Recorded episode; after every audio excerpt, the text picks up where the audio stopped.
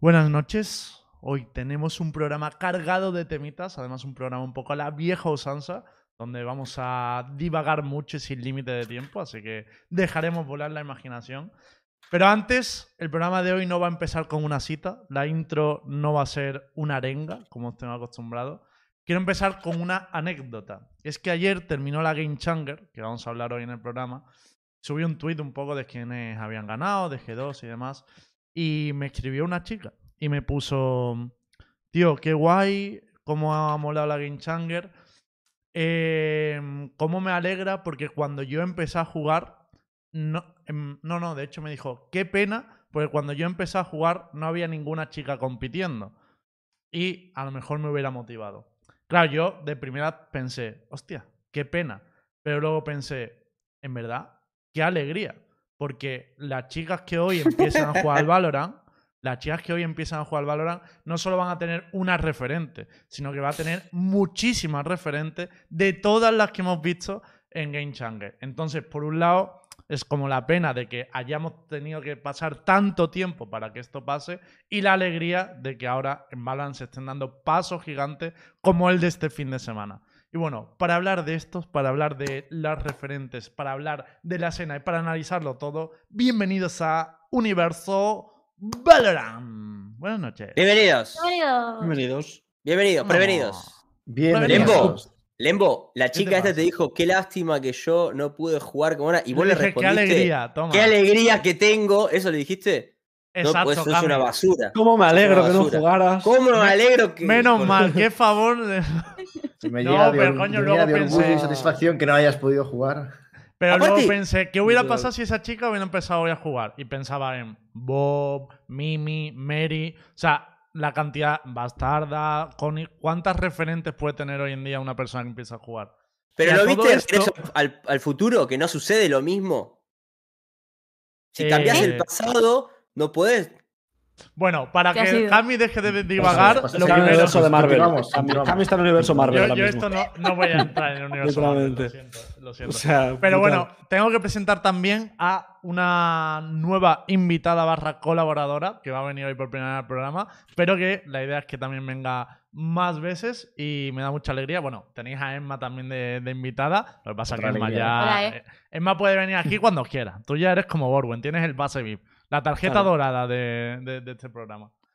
Pero aparte va a venir también hoy Raquel Bermúdez, que le presento ya y le meto en cámara. Buenas noches Raquel, ¿cómo andamos? Buenas noches, ¿qué tal? Muchas gracias por invitarme, con muchas ganas de hablar de la Game Changers. Buenas noches, genia. Bueno, por Buenas poner en contexto, Raquel, Raquel es una persona que lleva mucho tiempo metida en el mundo de las noticias de eSport, ha colaborado en varios programas, la habéis visto también en muchos eventos como las ruedas de prensa de, de Misswell, yo recuerdo, en, en eventos así. Y bueno, la idea pues que pueda venir también de vez en cuando a Universo Valorant para, para comentar un poquito con nosotros la escena. En este caso, vamos a hablar de ¿Y? Game Changer. Y se ha insultado en Twitter ya. Bien. Eso es condición está bien. sine qua non. Uy, no me Sí, de eso. de, de hecho casi que empecé con eso. Sí. si Ya, ya, ya he sido protagonista, he sido De- protagonista, he estado en Universo Valorant antes de estar. Claro, O sea, está habilitada, sí. está habilitada, está bien. está bien. Para Bueno, la gente bueno, del futuro, si no hay problemas en Twitter, no pueden venir. ¿Quién nos ha Sí, peleado? realmente. ¿Quién nos ha peleado por Twitter alguna vez? A mí me, me han funado ya. tío. No, No, Fortnite No, me no. peleé, me peleé que flip, pero mucho, ¿eh? Borwen no está en la cárcel porque no, en la no había tanta. No, en la cárcel no, cabrón. Bueno, Borgen, ¿alguna noche loca? ¿Alguna noche loca? De hecho, si digo lo que pienso, algunas cosas eh, que pasan en la de esto, al igual se me encierran, Lembo, pero de momento. Pero un no. psiquiátrico. No, Bueno, tampoco. ah, tampoco, vale, vale, vale. no. Que por ¿Vas a cierto, Owen hoy- hoy? Claro, venía siempre. contento hoy, ¿no? ¿No lo habéis visto hoy con una sonrisita al entrar? Yo le he visto hoy Yo. un poquito contento. Mm, ¿vale? Lembo. mm. No, Lo he de hecho, hoy no menos me tomo ninguna contento. cerveza. Hoy no me tomo ninguna cerveza, vengo de faul. Es eso. Porque has estado haciendo cosas por la tarde, ¿no? Has estado haciendo Eh, cosas stream, de personal. stream, que no se cobra del aire. Vale, vale, vale, vale. Del aire no, pero de de algún momento, equipo ¿no? de la LVP. De. Eso esperemos, esperemos. Y tampoco te creas que mucho. Vale, vale, vale. Sí, En España no te creas que mucho. Bueno, cosa complicada. Por poner en contexto, cositas que vamos a hablar en el programa de hoy, Game Changers va a ser por donde empecemos. Hablaremos un poquito primero de la parte de- deportiva y de, y de todo lo que ha pasado, que G2 Gosen ha salvado un poco el año, de, el año deportivo de G2. Vamos a hablar también de lo que ha sido el evento a nivel de impacto en la comunidad, viewers. ¿A ¿Alguien se le escucha el teclado? No sé a quién, pero... alguien se le Perdón. escucha bastante. A mí. Eh, vale. Vamos a hablar del nivel de impacto en la comunidad y también un poco de las polémicas que ha habido dentro, porque incluso ha habido un coach expulsado, así que vamos a, vamos a tener un poquito de comentar por aquí. Luego nos vamos a referir a Heretic, que es que hemos visto el debut de Heretic con Miswell, con el nuevo roster de VCT. Además, vimos incluso una final contra BPRS, así que hay mucho que sacar de ahí, muchas conclusiones, que para ello va a venir Ulises un poquito más tarde y lo comentaremos con él. Y al final del programa vamos a hablar sobre el próximo año de LVP, ya que sabemos algunos de los equipos que van a formar parte de la nueva liga y también hay cositas sobre los rosters y los jugadores. Parece que Niserino ya ha firmado, igual podemos comentar dónde y, y comentarlo un poquito. Así Pero que. Lembo, Lembo, Dime. cuando vos decís confirmado, ¿es confirmado tu cabeza grande que tenés liqueadora o es, li- o, o es confirmado por los equipos? No, no, es, es leak. O sea, lo que hay de LVP Ah. es todo leak. No hay nada Entonces oficial. vos. Yo voy a, vale, vale, vale. Yo, yo voy a responder entonces. Perfecto. Vale, vale, vale. Lo comentamos. Eh, hashtag un equipo para Borwen en, el chat, eh. Sí, hashtag, hashtag. Bueno, Sí. no lo sé, Raquel, es más, si queréis pedir algo, porque aquí estamos pidiendo equipo para Aska, para Borwen, o sea, si Eso. queréis pedir algo vosotras, full Yo quiero libertad. trabajo para diciembre. pedid por 10.000 favor. euros o sí. Un, tra- trabajo para Emma, me gusta. Para diciembre, claro, porque la- el Sí, año que viene ya claro. vuelve el VP. Sí. Bueno, te voy a ver en un showman, ¿no? Me vas a comentar contra Hitbo, me han dicho por ahí. Es verdad. Es verdad. Cuidado, Ahí ya sale cuidado. algo de trabajo. Ahí Este va a hombre haber... lo que quiere, ¿eh? No, Eso, sí, está- que eso traiga es oficial ya. Que me voy a No enfrentar a oficial. Hitbo en un showmatch y lo comenta Emma y Blaze. Eso ya está publicado. ah, Pero lo de, lo, que, lo, lo de que lo comentamos nosotros no está publicado. No está Sí, publicado. Que además. sí, sí que, la ha está, que sí publicado está. hoy la marca, ¿Sí? hombre. Sí, sí, sí. ah, es no lo he que- visto. Una vez hizo un leak y ahora me llaman leaker todos los días, tío. Que, que la ha publicado la Una marca, Una vez, hombre. dice. Una vez cada cinco segundos. Hombre, por favor. Te queremos, Vale. Lembo. Continúa, por favor. Eso, vamos a empezar por Game Changer. Eh, resumen muy rápido. eh, bueno, básicamente para mi resumen personal es que G2 Gosen le ha salvado el año a G2 como organización porque es el único título internacional que han conseguido y además con una final epiquísima donde remontaron un 0-2 en contra, pero ya no es que remontaran, es que en los siguientes tres mapas Shopify Rebellion metió cinco rondas de máximo. No sé si alguien quiere hacer un poco resumen de cómo vio la competición o cosas que le llamaron más y a partir de ahí iniciamos un poquito el debate. De la Yo me de la- fumé un troncho cuando hice Sí, la el, verdad que el sí, ¿eh? ranking. Yo vi tus predicciones y fue. Pero es normal. El punto es normal. También esperábamos más de Mm, Krum. madre mía. Y era la primera vez que se enfrentaban de diferentes Claro. regiones. No es lo Claro. mismo, no, no tenemos. La verdad que yo creo que en general de Cloud9 White se esperaba más, por lo menos llegar a la gran final. Y al final, pues ha sido G2, que demea a- al mundo. Mm. Mm. Y que también, también- desaparecidas. Para mucha gente es la primera LAN. ¿sabes? Para muchas Claro. chicas es su primera Sí. LAN, que parece una tontería, pero influye un montón. O sea, tu primera experiencia en. O sea, las chicas de G2, hay tres de ellas que tienen mucha experiencia jugando en LAN y jugando en general. Yo creo que eso se nota, o sea, sobre muchísimo. todo a la hora de un comeback, de mantener el mental y tal, obviamente es muy difícil que un equipo nuevo hubiera hecho lo que hizo G2 en, en- Eso en es la final. experiencia. De hecho, se veía mucho, si te fijabas. G2, en plan, cuando ganaban rondas y tal, y se ponían las cámaras y celebraban, o sea, el mood se podía percibir, o sea, los de Shopify o otros equipos celebran, pero se, se nota la- como la tensión, ¿sabes? Están celebrando, pero tensas. En Los de G2 en plan, "Oh", están como chillando, están como disfrutando y están acostumbradas a hacer este tipo de, de Sí. eventos. Y Se eso parece que no, pero se nota un montón eso a la hora de jugar. Sí, ahora que lo dices, yo también lo, lo- lo he notado un montón. Como eh, cuando había chicas que en el momento de chillar para celebrar algo, es como que estaban liberando toda la tensión acumulada y se notaba mucho en el caso de G2 que era una alegría mucho más tranquila. Claro, eso es. Mm. Si es que, o sea, yo creo que de Guild más o menos nos podíamos esperar el resultado que han tenido. En plan, creo que ninguna o casi ninguna tiene experiencia. Así que bueno, se podía esperar que, que la primera LAN no fuese muy bien. Pero creo que igualmente de Cloud9 White, o sea, no sé qué- cuánta experiencia tienen, pero sí que se esperaba más. O sea, han venido aquí a demostrar que son el mejor equipo del mundo y se van no siendo ni el mejor equipo de su región. Entonces, no sé, es un poco, creo que es la, gran decepción del torneo. Y, y G2 yo creo que en la final se ha visto que, que aunque empezaron un- jugando un poco mal, a nivel individual y demás, eh, son muy superiores en line al resto de equipos. O sea, están a otro nivel. Aunque haya sido 2-3 la final, creo que los dos primeros mapas no reflejan cómo juega G2 de verdad. O sea, creo que han sido malos mapas de G2, no buenos mapas de Shopify. He visto Sí. mucha individualidad que, que en muchos casos ha caído del lado de Shopify, muchos clutches, sobre todo en el PER. Por, por ej- por ejemplo, Sí. hubo cuatro o cinco rondas que Shopify sa- saltó- sa- sacó en, en- en situaciones de uno para uno o, Mm. o de este estilo. Y en general creo que podría haber sido un 3-1 para G2 o, o algo por el estilo. A, mí. No, no, simplemente. Dale, dale. dale. No, no, simplemente quería agregar un- un- unos datos ahí, megadatos, que no es la primera vez en la, mm, en la Game Changer que justamente G2 Hosen da un comeback. O sea, de hecho, contra Cloud9 White habían perdido el primer mapa, que habían sido un 7-13 a favor de los estadounidenses, y luego le remontaron y de la forma igual que en la final. Le hicieron 13-6 en Breeze y luego en el último mapa 13-3 en Pearl. O sea, que es un equipo que, como hablaban ustedes, la experiencia se nota muchísimo. Igualmente, en este caso, yo creo que el comeback también viene por los Pixie Vans. Ahí me sorprendió mucho que escogieran Sí. el Pearl porque no tenían tanta superioridad en el Pearl ni estaba claro que fueran a ganar en absoluto. Era mucho más fácil el escoger el Breeze, por ejemplo, que era el más diferencial, para ya romperles el mental y las rivales que están jugando sin el coach lo tuvieran mucho más difícil para, para volver al ruedo. Pero, bueno, no sé, decidieron hace- hacerlo así y al final. A mí lo que más me llama, a mí lo que más me llama la atención es que en el tercer mapa, en el Ascent, eh, perdieron 11-1 en defensa y fueron ellas las que eligieron defender con triple iniciador. O sea que aparte de- del comeback de G2, también igual Shopify Rebellion no tomó la- las mejores decisiones o no supieron luego efectuarlas dentro de- del servidor. Yo, Mm. de todas maneras, eh, lo que. Mm, Porque la final, obviamente, fue lo más espectacular. Hubo un comeback y demás. Pero muchos partidos que se decían por overtime o que se daban la vuelta. O sea, yo me esperaba. O sea, incluso creo que ha sido más disputada que muchas competiciones que hemos visto en el circuito mixto. En el, en el sentido de, la, digamos, las que se fueron antes, las que peor lo han hecho, entre comillas. Sea la gente crew y tal, pero tampoco me dio una sensación de superioridad tremenda. Entonces yo creo que a nivel de espectacularidad, a nivel de, de emoción, la Game Changer ha cumplido, pero muy con creces, la verdad. Muy con creces. Sí. De Sí, hecho, sí. se ha hecho corto porque el primer día ya teníamos ese G2 Gosen contra Cloud9 White.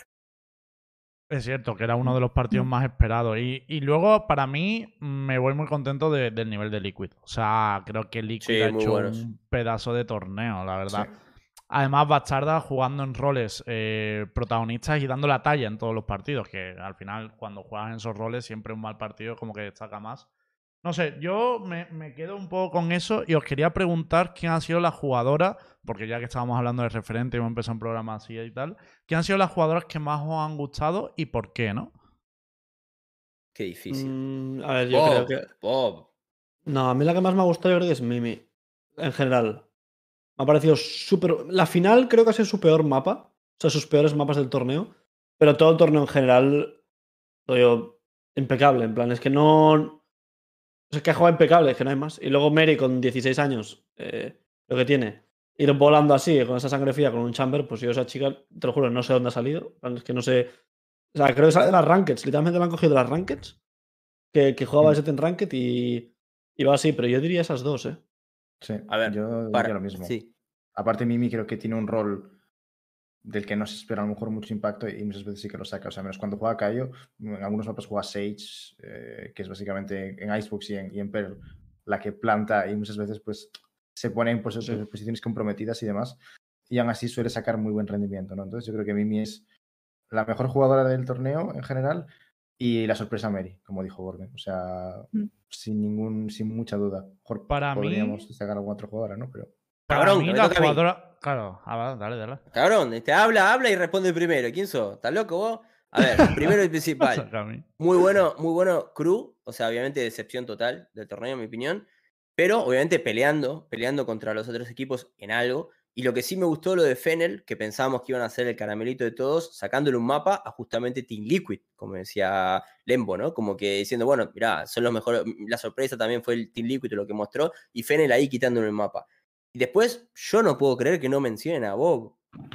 Bob, No, pegó- sí. Bob salió con 1.54 de KD en todo el torneo. Pero O sea, se pero paseaba. eso tenía lo mismo Mimi justo antes de la final, ¿eh? Lo mismo. Tenía. Claro, que y luego ha ganado. como 1.26 y ganó, es verdad. Yo Claro, te- pero tenía unos, tenía unos 5 así antes de la final. Y luego ya llegó a la final, son 5 mapas más. Tu pero vos pensás que tiene la mira que tiene Bob. Es que es. Yo creo. O sea, yo cuando veo a G2 jugar. O sea, para empezar, he visto. O sea, a lo mejor de 5 lo 20 he visto muchos otros partidos. Y a nivel. No solo estratégico, o sea, a nivel. O sea, a nivel adaptabilidad durante la ronda, cómo fricean, cómo se mueven, cómo analizan la situación, son increíblemente superiores a cualquier equipo. Pero muy superiores. O sea, en plan, se notaba mucho que estratégicamente eh, la IGL o quien sea está marcando y dice, vamos a hacer esto. Aquí vamos a fricear. Vamos a ir aquí. Y como que la lectura no es que sea buena, sino es que a veces da la sensación, al menos yo tuve los tres últimos mapas, que o sea, son tan buenas que te da la sensación de que las de delante son malas. Porque claro, Mm.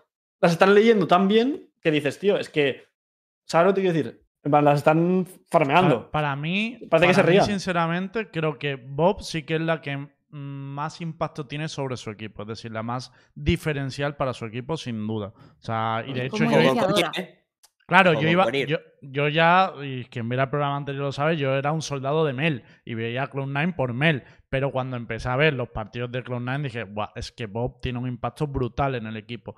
Pero eh, sí que considero, igual que dice Borwen, que Mimi es la jugadora más inteligente de ese torneo. O sea, sin ninguna duda. Ya no hablo a nivel de AIM, de tal, sino a nivel de inteligencia, mm, me da la sensación que Mimi es la que mejor toma las decisiones. Entonces, yo por mí, que me gustan más ese tipo de jugadores, destacaría a Mimi, pero entiendo lo que dice Cami, que Bob fue otro nivel. O sea, que fue un Jay en la Champions. eh, Mm. Fue ese nivel de, Emma, de diferencia. Emma- Iba a destacar a Bob también, después a Mary, Mimi, también las habéis dicho, y Festival, por supuesto, de, de Fenrir, Sonder. también lo estuvo haciendo súper bien. Mm. Sonder con la Neon, Lorri igual con otros agentes no tanto, pero Con con espectacular la utilidad que tenía. Flowerful también jugó bastante bien. mm, A mí, a mí me gustó mucho Lorri. buena. ¿Perdón, Lorri Raquel? ¿No he escuchado? Lorri, Sí. Con el Uh, Cayo sí. esa era, bu- era buena. Lorri Cayo. hacía sí. unos transfer que me, me quedaba loco. O sea, a bueno. nivel de transfer era una, era una el nivel, el nivel individual que muchas veces se queja desde el mixto, no, porque mira las pibas que no sé qué. Creo que estamos viendo un cambio, gracias a las Game Changers, muy profundo entre quiénes son las tops del mundo por primera vez y quiénes están las top tier 3. Es como que hay un salto del tier 1 a tier 3 bastante prolongado. No, eh, ve- veo como Mm. Sí. hay unas 12, 16 jugadoras que decís, che, si las juntas, podés tener un super mega equipo, ¿no? Obviamente no es la idea, ¿no? Pero es lo que pienso. Y, y que eso va a acarrear a que las otras no que la idea. atrás. Hasta que llegue una organización Ah. con dinero, esa es la idea, ¿no? Eso es. Porque Sí. todas las organizaciones de. VCT van a tener No que tener roster female. hasta Claro. que. Claro. Cuando Sentinel diga tengo que tener un roster female, igual dice, bueno, vamos, Mm. vamos a ir sacando. Tiene que haber roster female obligatorio. Entonces va a Todo- seguir creciendo esto. Todas las organizaciones de Muchísimo. VCT el año que viene tienen que tener un roster en la Game Wow, No Champions. es obligatorio, Es ¿no? brutal. obligatorio. Va a ser ¿Es obligatorio. Shopify. Sentinel va a Vamos a robar un montón de jugadoras en NA. Va a Perfecto. robar un De hecho, si os fijáis en el torneo, o sea, a nivel individual, sí que, o sea, creo que hay muchísimas chicas de muchos equipos que disparan muy bien, que mecánicamente, por ejemplo, Sonder, ¿no? Con la Neon, mecánicamente era increíble, Sí. se movía como una cucaracha, en plan, no podían ni matarla ni nada. Pero yo lo que más diferencia veo, pero abismal entre los jugadores o jugadoras y otras, y a G2 la ha beneficiado mucho porque viene del counter, es el Game Sense. Sea. Hay jugadoras que se nota mucho que entre la falta de prax, que no tienen prax muy buenas, y entre que es muy difícil aprender estos conceptos si tus propias compañeras no los tienen. Es decir, solo Claro. G2 puede. O sea, un equipo como G2 que tiene tres chicas que vienen del, del counter, da igual a qué chica fichen que le pueden enseñar estos conceptos. Y esa chica va a hacer Skyrocket, va a subir como una bestialidad. En cambio, la otra gran mayoría de- del paquete de chicas tiene que ir aprendiendo estos conceptos a un año de plazo, a dos, es como Mary, mucho ¿no? más. Creo, creo la- claro, Glance- Mary No, creo que la más Juliano. de G2 es Glance. En plan, de- Claro. de, de estos conceptos a nivel tal. Hay una, hay una pregunta. Chamber Y te dependes más de la skill individual, pero Eso con es. Glance creo que se ha notado que ha hecho pues, jugadas En inteligentes. el Icebox se, se quedaba en medio, cortaba Sí. rotaciones, cosas que dices, estos seguramente hace un año en Prax lo hacía mal, seguramente se moría y daba pena y literalmente sus eh, ami- amigas y compañeras le han dicho, esto se hace así, esto se hace así. Y tener compañeros, no solo un coach, compañeros así, es, con- es de la forma que más rápido progresa un jugador. Con 10 compañeros mejor que tú. Se no- mejoras Claro. a una velocidad increíble. Y el caso G2, es que yo lo veo así, es que las veo tan mejores, pero no individual. O sea, individual es lo de menos. Las veo muy De mejores a nivel de conceptos, Claro. pero mucho mejores. Va a costar mucho que alguien la, que Una- alguien la envíe. una, una pregunta que se repite mucho, yo mm, iba a decir debate, pero creo que no va a haber debate en esto, pero bueno, la abro para que la contestemos. Y es que todo el mundo pregunta, ¿no? Y yo creo que durante la Game Changer fue la gran pregunta además. ¿Veis alguna de estas jugadoras para competir en el circuito mixto? Sí, Eh, dejo la pregunta ahí. sí. Sí, obviamente. ¿Qué nivel? ¿Qué me estás preguntando? ¿En franquicias? La única que yo vería en franquicias, o las únicas dos, serían Mimi y Bob, que, que las vería. Pero obviamente tiene tanta competencia que no sé si las vería inclusive. Quiero decir, potencialmente. Ahora, que si yo digo que potencialmente pueden estar en Tier 1, realmente el Tier 2 pueden estar. Bob y Mimi, y, y ahí ya empezá a, hablar más. ¿eh? Pero Bob, con lo que pega, olvídate. ¿El resto qué opináis? Raquel, Emma, Borwen. Eh, yo opino que sí, hablamos de eso en el programa y, o sea, sorprende que ningún equipo, porque no tiene que ser, como dices, de franquicia, ¿no? No va a venir ahora Koi y va a montar su rosa alrededor de una chica, pero eh, de un tier a lo mejor más inf- inferior, eh, que no se anime a posar por una chica cuando realmente tienen más nivel X jugadora que otro jugador. O sea, que ese género les condiciona a la hora de fichar a, a gente para su equipo. Aparte, a mí me da la sensación de que esto es- son las jugadoras y su contexto, ¿no? Porque si tú estás con, viendo estas jugadoras dentro ahora del Mundial Femenino, es diferente que si las pusieras dentro de un equipo mixto en, a un nivel de competición en el que todos los equipos te pueden... O sea, tú eres la mejor del femenino y la vas a ver diferente si está compitiendo en el Mundial que si está compitiendo en un tier mixto donde hay rifirraf entre... y no, no tienen la victoria clara, como puede ser un G2. Ahí pueden meter una explosión increíble de nivel. Mm. Sí, a ver, yo creo que sí, al fin y al cabo, no es tanto el tema de si alguna chica tiene el nivel o no. Porque para mí, o sea, el hecho de que sea chica o no es indiferente. Yo veo que es una persona con cierto nivel de juego, ¿sabes? Entonces tú como club, al fin y al cabo, sea chica o chico, da igual, tú tienes que darle la oportunidad a esa persona de que progrese con un equipo de VCT. Si estamos hablando de VCT, es indiferente que sea chico o chica. Tienes cuatro años de plaza y tú tienes que confiar en esa persona, indiferente- indiferentemente del género, para que lo fiches y te dé el nivel que tú quieres, ¿sabes? Mm. En plan, creo que hay chicas que, por supuesto, les puedes dar la oportunidad y 100% con estos compañeros o compañeras buenos y un buen staff pueden progresar este nivel y acabar siendo un tier 1, pero a la vez pienso que es una decisión, eh, decisión arriesgada hacer eso. Pero no por el hecho de ser mujer, sino por el hecho de que, sea chico o chica, estás apostando por talento y apostar por talento en general es arriesgado, ¿sabes? Y en Independientemente de tampoco vas a apostar por maneras- talento. Claro, en Claro, VCT tú quieres, VCT Comprás- quieres ganar ya. talento. Claro, Habría que empezar más desde abajo. Para mí Eso también. es. Pero un tier 2, ¿cu- ¿cuántas ligas tier 2 hay? Madre mía. Un montón. Y, y el marketing que 30 tendría. ligas, claro. Sí, sí, sí. Pero, pero aparte tendría- que También para mí también el rollo en sí. plan de estamos hablando aquí de Game Chan y tal y hemos sacado un- una lista de 13 15 jugadoras a un Sí, nivel sí, muy sí, bueno sí. y ya no a un nivel Sí. muy bueno de Game Chan, sino que tú le ves individualmente y dices joder que vemos mucho Valorant que sabemos que son gente que, que cumple individualmente que tiene ese nivel. Exacto. Y luego es verdad que tú ves pues, los fichajes de cierto equipo o incluso los tryouts, porque conocemos a quién prueban, a quién no, y es como, nunca hay esto. Que también os digo, para mí el objetivo, no sé si compartís esto, también abro un poco el debate, pero para mí el objetivo de estas chicas a corto plazo no debe ser irse a circuito mixto. O sea, creo que con el éxito que ha tenido Game Changer, yo seguiría compitiendo en Game Changer mínimo Sí. el año que viene por, por todo lo que liado. Y de hecho, para Y- mí el año que viene el mundial tiene que ser más grande todavía. Pero- o sea que. Pero no es que iba a cambiar las reglas justamente para que no pase esto y que se mantenga, se mantenga, porque es muy difícil. Decís, tengo la seguridad de ser de las mejores en, en el circuito FEM y, y encima cobro un, pas- un pastizal, porque ya vimos lo que eran los premios de Game Changer. Increíble, felicitaciones. Pero eso también te pone en un peso de decir, ¿voy para hacer una más en este equipo o me mantengo en esto? Entonces, para mí, creo que lo que había dicho Riot hace tiempo era que de a poco iban a eh, ir cambiando las reglas para incluir eh, mixto dentro del FEM, pero con porcentaje superior del FEM. Para mí es el siguiente paso. ¿eh? O sea, Eh. Sí. Después de eso, después de eso, ahí van a ver cómo las pibas van a volar. Pero tú Cuando dices, estén un montón. ¿Cómo? Cami, que en la Exchanges habrá una norma que podrán jugar chicos. Yo también. escuché eso pa- tiempo pasó atrás. hace tiempo. pa- O sea, por ejemplo, una plaza para un chico o dos plazas para. Riot lo sacó hace tiempo que fueran tres chicas mínimo en un equipo. Lo Claro. que pasa es que se acababan de crear los equipos femeninos y claro, la comunidad pues se echó Claro, encima dijo- porque era muy pronto. A ver, me parece una idea brutal porque Pero es, es la mejor forma de abrir buena, pero- el mercado. Pero una, cosa, yo entiendo que con la Muy idea a, a medio y largo plazo estamos todos de acuerdo, pero vosotros la iríais de cara a 2023 Yo considero que con este No. éxito, ver, en no. 2023 tiene que haber un, un circuito female. ¿Cómo lo veis vosotros? Y, y no, porque Vale, ya hay demasiado, movimiento hay ya, como para ahora añadir movimientos Claro. mixtos. O sea, o sea Sí, me vuelvo loco. Si ahora me pongo a hacer Mm. tryouts también.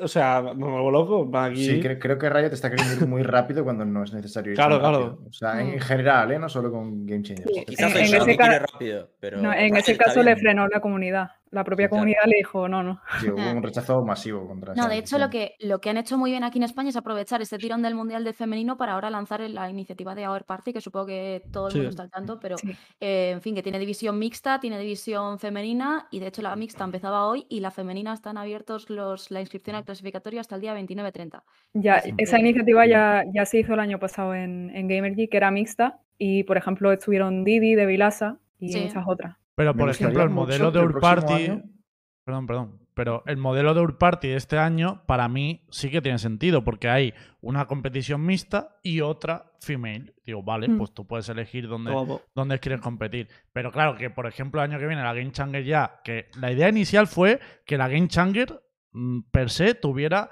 ya hombres participando y fuera full mixta. Es como cargarte todo lo que has adelantado en el female. Por eso digo que para mí todavía no. En un medio largo plazo es el objetivo, pero el año que viene me gustaría volver a ver a estas chicas compitiendo, más equipos, con más público, porque había cien y pico personas de público. O sea, yo creo que el camino todavía tiene un cierto recorrido en la escena female, ¿no?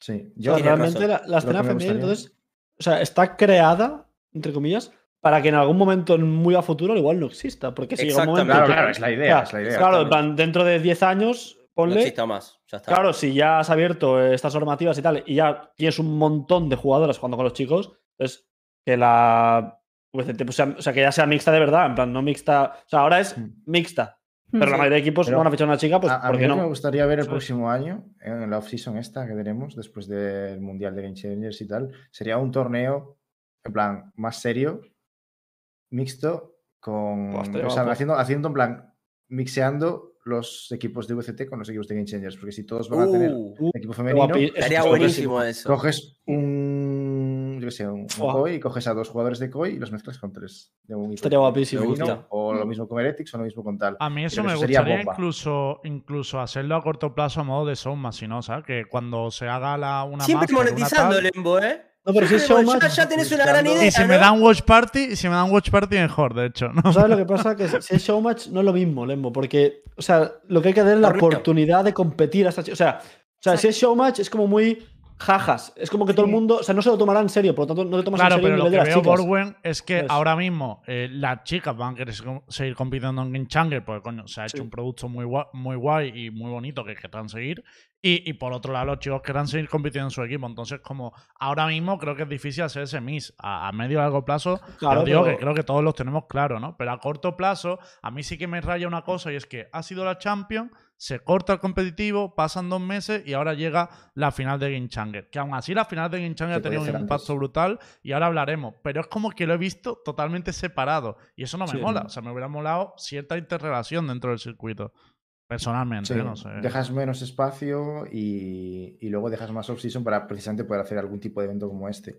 Aparte, o sea, el problema también que le veo hacerlos muy juntos es que me imagino que Riot querrá que la gente que sigue Valorant de manera pues asidua y es, digamos, el núcleo duro de la comunidad, tenga la opción de ir a los dos eventos.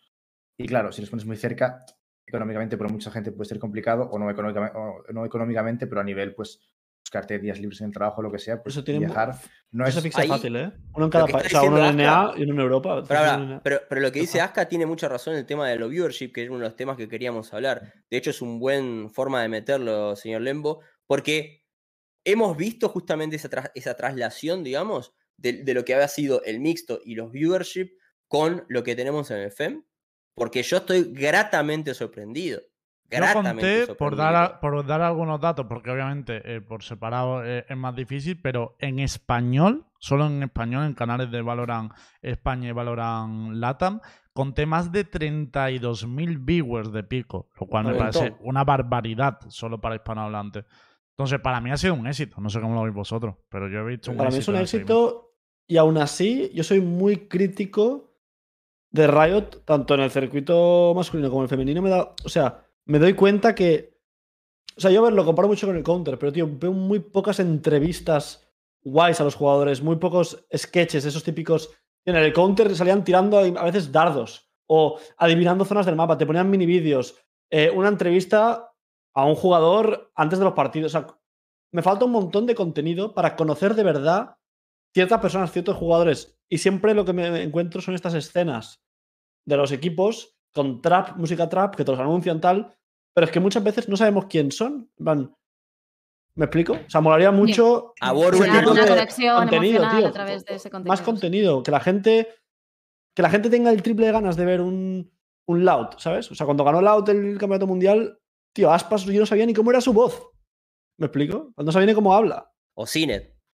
O cine, a lo que voy es que esta gente tienen que hacerle entrevistas antes, no sé, que haya más. Y lo mismo en el femenino, me he dado cuenta que, no sé, o sea, gana G2 y digo, guau, qué guay, ha ganado G2, me emociona el equipo, pero. Siempre que Luego- podés insultar a Riot. No, Siempre luego- que podés insultar a Riot. No, pero luego Esto acá, no, acá no es, Universo Valorant no es venir a insultar a Riot. A ver, ¿eh? yo los insulto porque hacen las cosas mal ¿Cómo? en este aspecto. Luego coge el micro Mary, por ejemplo, o cualquiera de ellas, y digo, tío, es que no las había escuchado hasta ahora. O sea, hasta que han ganado una final, no he visto, no sé, una típica entrevista guay suya de contenido de, de Riot, no de G2. No entrevista en un vídeo de G2, sino que lo haga la propia organizadora del torneo. Por cierto, he puesto, he, he puesto el pico de, de viewers eh, y a nivel internacional el pico de viewers fue de 240.000 personas, lo cual creo que fue que es bastante mm, grande, incluso superior a algunos juegos eh, en general. O sea, obviamente, si, si lo comparamos con Counter, LoL o el propio Champion, pues está lejos todavía, pero si lo comparamos con otros juegos, es una competición de tier 1 mm, bien posicionada, vaya. O sea Sí, que sí, sí. Yo creo que- positivo. creo que mucha gente también se ha enganchado, aparte de porque haya organizaciones que son familiares como G2, eh, Guild, Cloud9, eh, precisamente por esa lucha de regiones, ¿no? De MANA, también LATAM, y ha sido otro aliciente para quien no lo conociera tanto el circuito, que se reenganchara pues en el momento más álgido, ¿no? Que al final Mm. es el primer mundial. Sí, y aparte equipos que venían con un quinteto que ya tiene mucha trayectoria, puede ser Cloud9, puede ser cual- cual- cualquiera que sea, pero que, que ya como que la gente lo tiene en su imaginario y dice, no, estas chicas lo revientan, vamos a ver qué hacen, si se come el torneo, si hay batalla. Y ahí como que había expectación también por los equipos. Mm. También ha habido más trash talk quizás que en... Abrimos, abrimos el debate sí. final. ¡Abrimos! Yo, yo creo que es, es momento de abrir el melón y... Menudo melón. bueno, A ver, por poner en contexto a la gente, eh, para mí incluso ha habido más talk que, que- que en el mixto en muchas situaciones, porque de hecho ha llegado al punto que un entrenador, el entrenador de Shopify Rebellion, fue expulsado del torneo, de hecho no pudo, no pudo estar en la final con, con su equipo por eh, bueno, hacer una peineta eh, en, partido contra Cloud9 Wild. Básicamente, por poner el contexto, si no, a- ampliar lo que la. lo- quienes ¿Contexto de peineta? ¿Querés recrearlo? No, no, el contexto de, de por qué venía historia, porque Mira, realmente mira, no- yo la te peineta es el final. Hacemos La el peineta es la contexto, final. Hacemos el contexto. Vos sos, Sho- vos sos Shopify Rebellion y yo soy Cloud9 No, White, pero ¿no? te vas a saltar el Y yo contexto. digo, te vas a saltar el "You contexto. bitches, you can't fucking play, ¿no? Le empezaban a gritar de estas cosas y vos ganaste. Entonces, ¿qué hicieron? ¿Qué hizo el coach? No, lo va a hacer el panda, que a mí me funan. Hizo. ¡Pum! Oh, yo no he hecho, ¿eh? Pero le, No le bane- visto. le banearon, le bane- O sea, pero el rollo Sí. es ese, que Cloud9 para mí era el equipo que más trastorno estaba haciendo. Es decir, en sus redes sociales, de hecho, eliminaron a Cruz y pusieron un tuit de... No, les mandaron al Lower y pusieron un tuit de... Espero que esto se ponga más difícil, cosas así que es como... Se puso. A ver, estás picando, estás picando, obviamente. Entonces, cuando Shopify Rebellion ganó, que además entiendo que también hay una rivalidad ahí dentro de la propia región y demás, fue como, bueno, pues a callar la boca, ¿no? A callar la boca. Y. Ah, pero Lembo.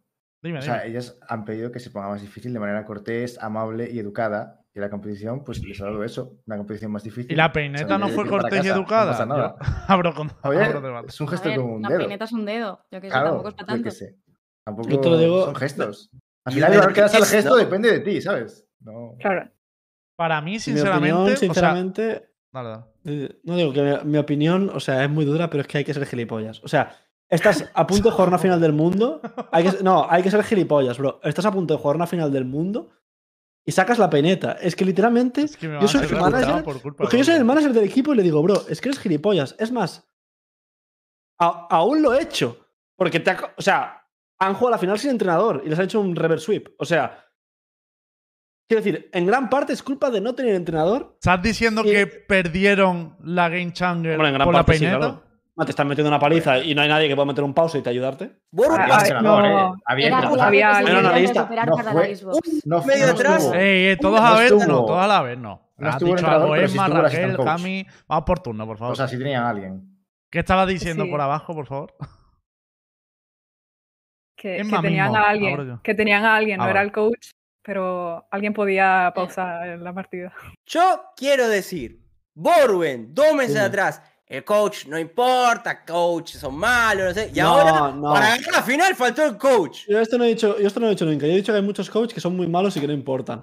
Pero los buenos, Este bueno, supuesto, importa. ¿no? Claro. Hombre, están, están Claro, en la Cami, final del todo- mundo. Todos esos está comentarios está en sobre el coach mundo. sobre ti, Cami, no sobre Ah, ti. vale, Escúchame, vale, vale. está en la final del mundo. Está en la final del mundo.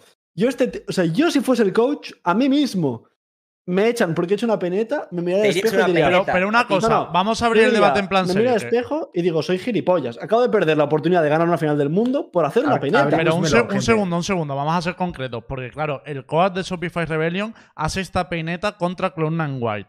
Después de ese partido, juegan contra Liquid y después se aplica la sanción de dejarle fuera de la final. Para mí esto es una cagada, otra cagada más a, a sumar a la lista a nivel normativo o de aplicación de la normativa de Riot. Porque para mí lo lógico hubiera sido que le sanciones después de ese partido, se pierda el partido contra Liquid y pudiera estar en la final. No dejar en la final a- en un BO5 al equipo sin coach. Para mí la decisión está mal tomada en ese sentido. O sea, Hay la que poner- sanción bien, pero... Para mí es exagerada la de penalizar a alguien sin un partido. Es como. No Sí, tiene mi- un- mirando.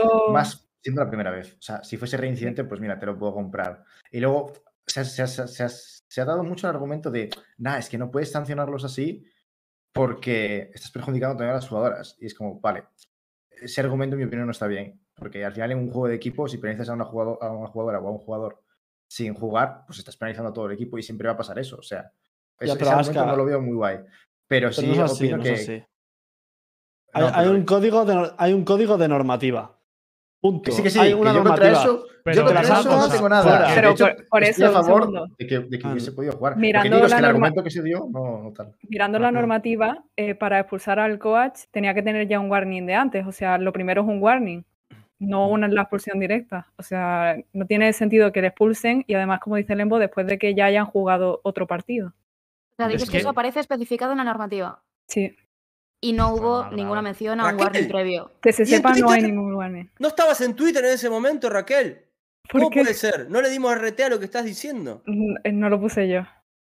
Han puesto. Pero claro, también, si lo, si lo que dice Raquel es verdad, todavía más grave, pero es que se suma una vez más normativas ambiguas que se aplican de manera diferente según los casos. Pues claro, ahora, ahora todos estamos de acuerdo en que hay que, hay que, hay que sancionarte con un partido por hacer una peineta. Bueno, yo recuerdo que en el circuito mixto se han hecho peinetas y no una, varias, y no Sí, ha habido no, sanciones. No Entonces, mí- ¿cuál es el criterio? ni multa ni, ni pérdida de ni Pero- de ningún tipo. O sea, lo, lo que está claro es que está mal. O sea, quiero decir, tú eso no lo puedes hacer. Porque si lo si se lo dejas a hacer- NA, ¿no? Entiendo. No, si se lo hace un equipo digo- de Norteamérica. No, mal. Lembo, si eso tú permites, o sea, si tú eso no lo sancionas, esto se convierte en un corral. En plan de que cada uno termina el partido, eh, luego mañana vemos un partido, otro se coge los huevos. O sea, quiero decir, eh, tiene que haber, obviamente, una sanción. O sea, tiene que haber un control, porque esto es un deporte. Entonces, en un deporte, al menos yo no lo veo bien que ganes un partido y saques una penita al rival delante, aunque te haya tirado beef. De hecho, mejor que- Para mí, Es- por es el así. contexto y, siendo en medio de una celebración y tal, le hubiera Me metido una, multa económica, pero en ningún caso hubiera afectado a la final. O sea, en ningún caso hubiera sí afectado a lo deportivo porque no me parece de una gravedad tal como para afectar a lo deportivo. O sea, no es un insulto personal, Pero- no es tal, es como una celebración grosera, lo entiendo, ¿vale? Que, te- que puede tal, pero para afectar a lo deportivo y encima en un partido diferente, o sea, es que le afecta en la gran final, en el BO5. Si le llega a poner la sanción contra Liquid, no sé qué hubiera pasado, pero desde luego prefiero tener la sanción en, en- en el BO3 que tenerlo en el BO5 contra, contra el principal rival, que era G2. O sea, para mí adulteraron la competición y eso me parece mal a nivel, a nivel de espectáculo, es lo que creo. Pero Pero, bueno. pero todo eso no pasaría. Con toda esta toma de decisiones de mierda y de normativa de mierda no pasaría si no hubiese sacado un tío una peineta. Mm. Quiero decir, todo se. re- o sea, este tío lo coges, Mm. lo pones aquí delante y le preguntas: ¿te ha valido la pena hacer la peineta, sí o no? Da igual que la hayan Si te perdido al final. sí, te No, si Twitter dice que sí, Chao. vamos, codazo y fuera. Pero, pero quiero decir, Chao. yo le, pregun- Sí, y yo le lo pregunto a este tío. repetiría. o sea, lo que está claro es que tú a este tío le, le preguntas, ¿te ha valido la pena hacer la peneta? Y te va a decir, no, soy tonto, no debería haber hecho la peneta. Pues ya está, no la hagas más. Si es que da igual la normativa. O sea, Una pregunta. A no ganas nada, solo pierdes por hacer eso. Entonces no lo hagas. salía con todo esto también una de las chicas de Shopify, no me acuerdo quién era ahora, pero diciendo que las de Cloud9 que también les habían estado escribiendo por el chat continuamente en oficiales, eh, teniendo conductas claramente anti- antideportivas y que de eso no se había dicho nada. En ese. Es que mi pregunta es, ¿hasta dónde llega lo que es juego mental, que sí que está permitido, y hasta dónde ya es sancionable? Y me parece una línea ahí curiosa de definir. Pero una cosa, una cosa, ahí te agregan, ahí te agregan la, la facultad de estar en evento presencial. Creo que tiene un condimento extra. Claro. Que te está viendo todo el mundo, entonces vos querés aleccionar con una- un ejemplo una regla. Claro. A partir de ahora, todos sabemos Que no hay peineta. Eso sí. que no, se- no hay He subido, he una que- foto que me parece bastante graciosa para añadir el debate. Y es que en la, en la fiesta después de la final estuvieron pues todas, las todas las chicas, todos los coachitas celebrando y demás. Y, y el coach que fue sancionado, Rowie, subió esta foto con las chicas de Cloud9, las que supuestamente había ofendido. eh, y subieron esta foto haciendo todas la peineta. O sea que Mm. también no sé hasta qué punto pues Rayo igual se cedió, ¿sabes? Ahora Yo tiene que que- subir Sirmaza una foto haciendo la peineta con Iván. Yo creo que hay una cosa que también no estamos valorando y es el hecho de que el Thrastalk antes y durante el partido no es lo mismo que después del partido. Creo que si haces una peineta antes de que empiece el partido es como, ok, tío, muy bien, enhorabuena. Si lo haces después, cuando ya has ganado, a ver. Claro. Queda, más, queda A peor. mí, personalmente, me parece menos ético, menos moral, porque antes del partido o durante lo puedes argumentar a lo que dicen, "Ma, juego mental, tal, sacar al rival un poquito de ahí, tal, le meter un poquito de beef, un poquito de tal, pero después es como, ya has ganado, ¿qué más quieres? Claro. O sea, ¿les vas a pegar una patada mientras está en el, en el suelo? Pues no, pues... ¿Puedo lanzar una pregunta general? ¿Qué sanción cabería? No sé, Raquel tiene todas las normas ahí, probablemente me pueda decir. ¿Qué pasa si un jugador o jugadora escupe al otro? Eh, Joder, bro. Lo echan del partido y del evento a la vez, está de una, ¿sí? Escupes a tu compañero. Igual tiene que hacer un curso de. Pero de esto, reinserción a mí, esto es un aviso a tus rivales del año que viene, porque yo ahora aviso, no quiero ir a una LAN contra Fusion, No, no, no, me gusta escupir. No, no, pero quiero decir en serio, ¿se agarran a piñas o, o se empiezan a gritar exageradamente? Hombre, a ver. Si, si con una peineta de un milisegundo te echan, o sea, te echan del evento, ¿no? Básicamente. Yo he visto en Counter-Strike tirar una silla y no le expulsaban del evento. Pero no lo, no lo digo Pero con Counter, ejemplo. Counter- llamativo, todo ¿eh? huevo. Pero, Lembo, es Counter Strike. huevo. O sea, Counter Strike, Lembo. El árbitro, el árbitro estaba así, diciendo, No había árbitros, Claro. es que era sigan, una época muy dura. Es que Counter Strike, Lembo, en la LAN. A la salida de la la gente estaba con katanas, con cuchillos. Eso era todo rollo. Ahí No, pero a ver, yo, yo entiendo eso. O Una sea, guerra campal. igual que digo que le hubiera puesto otro tipo de sanción para no influir en lo deportivo, sí que estoy de acuerdo con todos en que hay que sancionarlo porque me acuerdo en cómo terminó el Call of Duty. O sea, el Call of Duty directamente los Terminó. partidos. Sí, así. No, no, bueno, son- ya, pero son bueno. en- impresentables. En España Claro, llegó un punto que la eso. gente iba a ver los partidos de Call of Duty muchas veces para ver los insultos o las peleas que podía haber fuera, más que por el propio partido. Y eso pues tampoco me parece propio, ¿sabes? Porque no es un ambiente que queramos... Todo por los Tú números. piensas que, el por los juego- números. no, tú piensas que, el juego este es family friendly y está hecho para que entre bien a los niñitos. Todos los, todos los overlays, todo el casteo, todo es súper pulido. No hay una palabrota. Hasta los nombres de las armas tienes que decir Vandal, no puedes decir AK-47. Lo tienen todo mirado. Ay. ¿Cómo vas a dejar que en un stream oficial salga un tío con una peineta que lo están viendo un niño de 10 años? Pero ¿y eso ¿qué por qué no lo dijiste pues, cuando Nuki? ¿Por qué con Nuki no lo dijiste?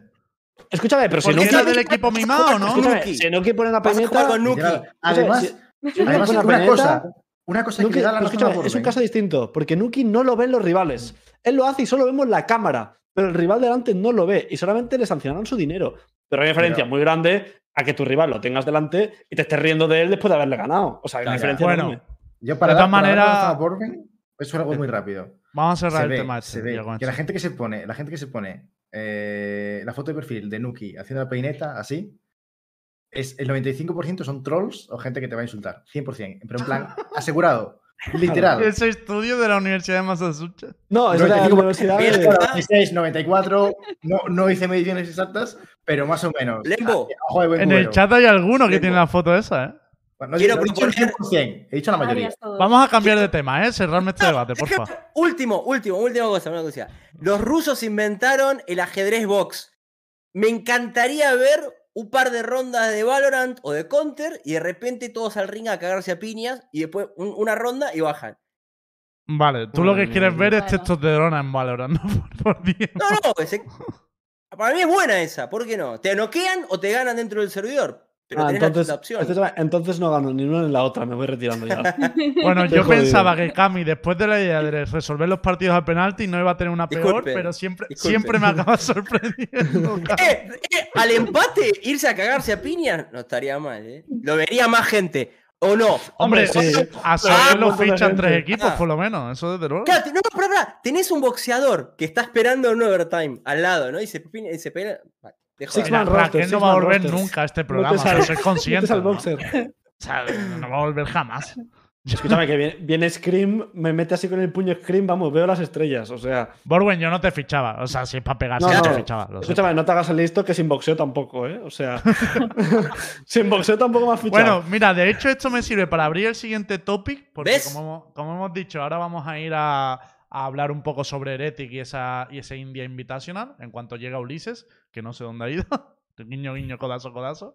Pero eh, antes vamos a, a terminar un poco... Muteado, mm. Vamos a pasar al siguiente topic. No sé si está por aquí Ulises, creo que todavía no ha llegado, ¿no? Vale, ahora entramos.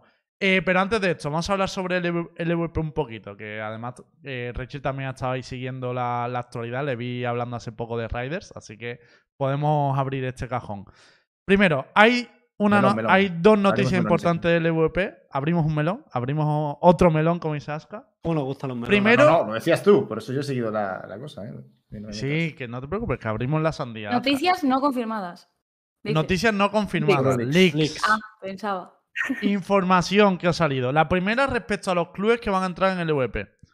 Y es que se ha publicado que, bueno, y de hecho dos de ellos lo puedo confirmar, el tercero es una publicación de, otra persona, pero se ha publicado eh, que los clubes que van a entrar al EVP, de esas cuatro plazas que hay libres, serían Z y Falcons, que lo publicó Mario de Marca y os confirmo que tengo esa misma información.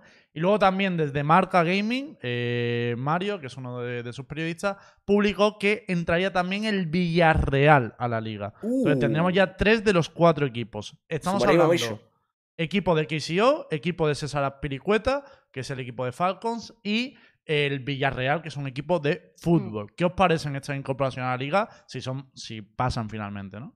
Para empezar, igual es obvio, ¿eh? pero para remarcarlo un poco, tenemos la confirmación de que la- el ingreso a los esports de parte de KCO y de César Azpilicueta se confirma como éxito, porque ya entraban a principios de este año en Superliga Segunda de, de LOL y, y ahora deciden eh, seguir invirtiendo, eh, como es para el año que viene en Valorant, con lo cual, eso, cool. Ya está. Yo. a mí sí que me, sinceramente, obviamente me hubiera gustado que entraran más Lions y más Lions y el Barça, que era lo que se rumoraba, me, creo que era más tocho. Pero por un lado, en el caso de Z me gusta porque llevan tiempo apostando por el juego, llevan mucho tiempo en la Liga Radiante y demás. Sí. El caso del Villarreal y, y de Falcon me genera más dudas porque no sé qué me puedo esperar de ellos. O sea, el Villarreal obviamente a nivel de fútbol tiene mucha fanbase. ¿Es viable que eso ayude de alguna manera a la liga o no? Esa es mi pregunta. Sí, yo, lo súper- yo lo de Villarreal no lo sabía. Y lo veo súper raro, tío. Se me acabo de quedar loco. Eh, es con Pero Clash, bueno. ¿eh? ¿Y ¿El qué con qué? Sí, Con Clash. Clash, el, el club. Clash Ah, es, es Coolage, ¿no? Clash. Pero no Pero italianos. el Pero Raquel, hecho, tienes ¿no? que decirlo bien que esto es leak exclusivo. Que Claro, no o sea, dicho Pero que no es exclusiva. El club, No. o sea, hay una unión que es. Clash Villarreal. Ah, En vale, el- vale. En LOL al menos es así. Que Ah, el club sé cuál es, el, el Coolage. Pero. Esto que es no- un pero equipo no con origen italiano, era origen Ah. italiano, pero la gestión se lleva haciendo mucho tiempo desde España y ahora, Ah. efectivamente, como ha dicho Raquel, están unidos a Villarreal y van a entrar juntos a la liga. Yo espero lo mismo que Rebels. Rebels entró, ¿no? Con la marca de Gea, después sumaron más futbolistas bien. y terminaron teniendo un gran equipo, una gran organización. ¿Por Sí, qué no sí, esperar lo mismo de Villarreal? Creo que es bueno que se metan aparte este tipo de equipos. Por ejemplo, el Barça, vale, habría estado muy bien que hubiese entrado el Barça, habría estado muy bien que hubiese entrado, eh, no me acuerdo cuál era el otro, a Mad Lions. Pero Bah. son organizaciones que ya tienen su, su nicho también en otros esports, como son el League of Legends o, o demás. Y no está mal que ese tipo de organizaciones que no han tenido presencia en Valorant entren y, y, joder, si se quieren quedar, pues que se queden, ¿no? Ya, ya habrá tiempo en el futuro para que entren el Barça y, el, y Mad Lions. O sea, si al final, eh, que no sea por organizaciones, ¿no? Sí, Mm. yo creo que al final Mad Lions era algo más seguro porque lleva ya algún tiempo en Valorant, que por ejemplo el Villarreal. Sí. Para- Z para- sí lleva mucho tiempo. Es un Para buen mí- yo, tengo entendido que hay muchos equipos, no sé si es el caso de Mad Lions, pero yo muchos equipos que hay tanto en Europa como en España, así de este estilo, ¿no? Del tamaño de Mad Lions, que era o VCT o nada. Para literalmente había muchos que dijeron o VCT o cero. En plan, no queremos ninguna liga regional. Pero muchos, ¿eh? En plan, yo estaba hablando, tenía contacto Sí. con bastantes clubes que han dicho que fue, o sea, nada. Sí, las Bueno, ligas se no sabe, están se llamando sabe nada de bueno, ese no sabemos si al final Sí. ha entrado o no, pero NIP también estaba en la misma situación. O sea, hay muchos clubes que, que le ha pasado eso. Pero también, para mí, no sé cómo lo veis ustedes, pero el éxito de la LVP el año que viene va a depender mm, casi a, no exclusivamente, pero un 80% de los nombres de los jugadores. O sea, quien va a mover números para mí no va a ser los clubes que entren, eh, por- con, con todo el respeto del mundo, que seguramente harán muy buen trabajo, pero que quien va a mover números va a ser ir a ver al equipo de Lowell, ir a ver al equipo de, de Kiles, ir a ver a- al equipo de Niserino, de Borwen. Pero Claro, gran de error, ¿no sería un gran error, Lembo? De entrar con También- todo, con el presupuesto para decir, acá estamos nosotros y no comprarte los mejores jugadores. Hay que hacer un golpe, ¿no? En la mesa. A ¿Por ver, qué no? pero- Claro, claro, Pero que, que estos, estos que equipos tienen que aprovechar eso. Porque ha Claro. dado la casualidad buena que a los mejores a la vez tienen imagen. Eso ha sido una suerte que hemos tenido, porque, ¿me explico? En plan, muchos jugadores que tienen muchos números son buenos. Como el caso de Lowell, de Poppy, de Killes, gente así que ya Mm. se son más respetados y tal. Da la casualidad que están en equipos buenos, que van a quedar en tabla alta y que encima son más reconocidos para la gente. Pero- pero Además, está- que yo me sé muchos nombres de jugadores que entran y jugadores que van a estar, y la gran mayoría de gente lo puedo spoilear. O sea, no, van a haber pocos jugadores. O sea, si la gente sigue la escena española y la escena del Tormenta, van a haber pocos jugadores que digas quién es. En plan, La mayoría de jugadores, en plan, ya se, Hmm. ya se conocen, en plan, o habéis oído hablar la mayoría de ellos. Entonces, no, no va a ser como partidos que digas quiénes son estos, que estoy viendo. Mixerino firmó, ¿eh?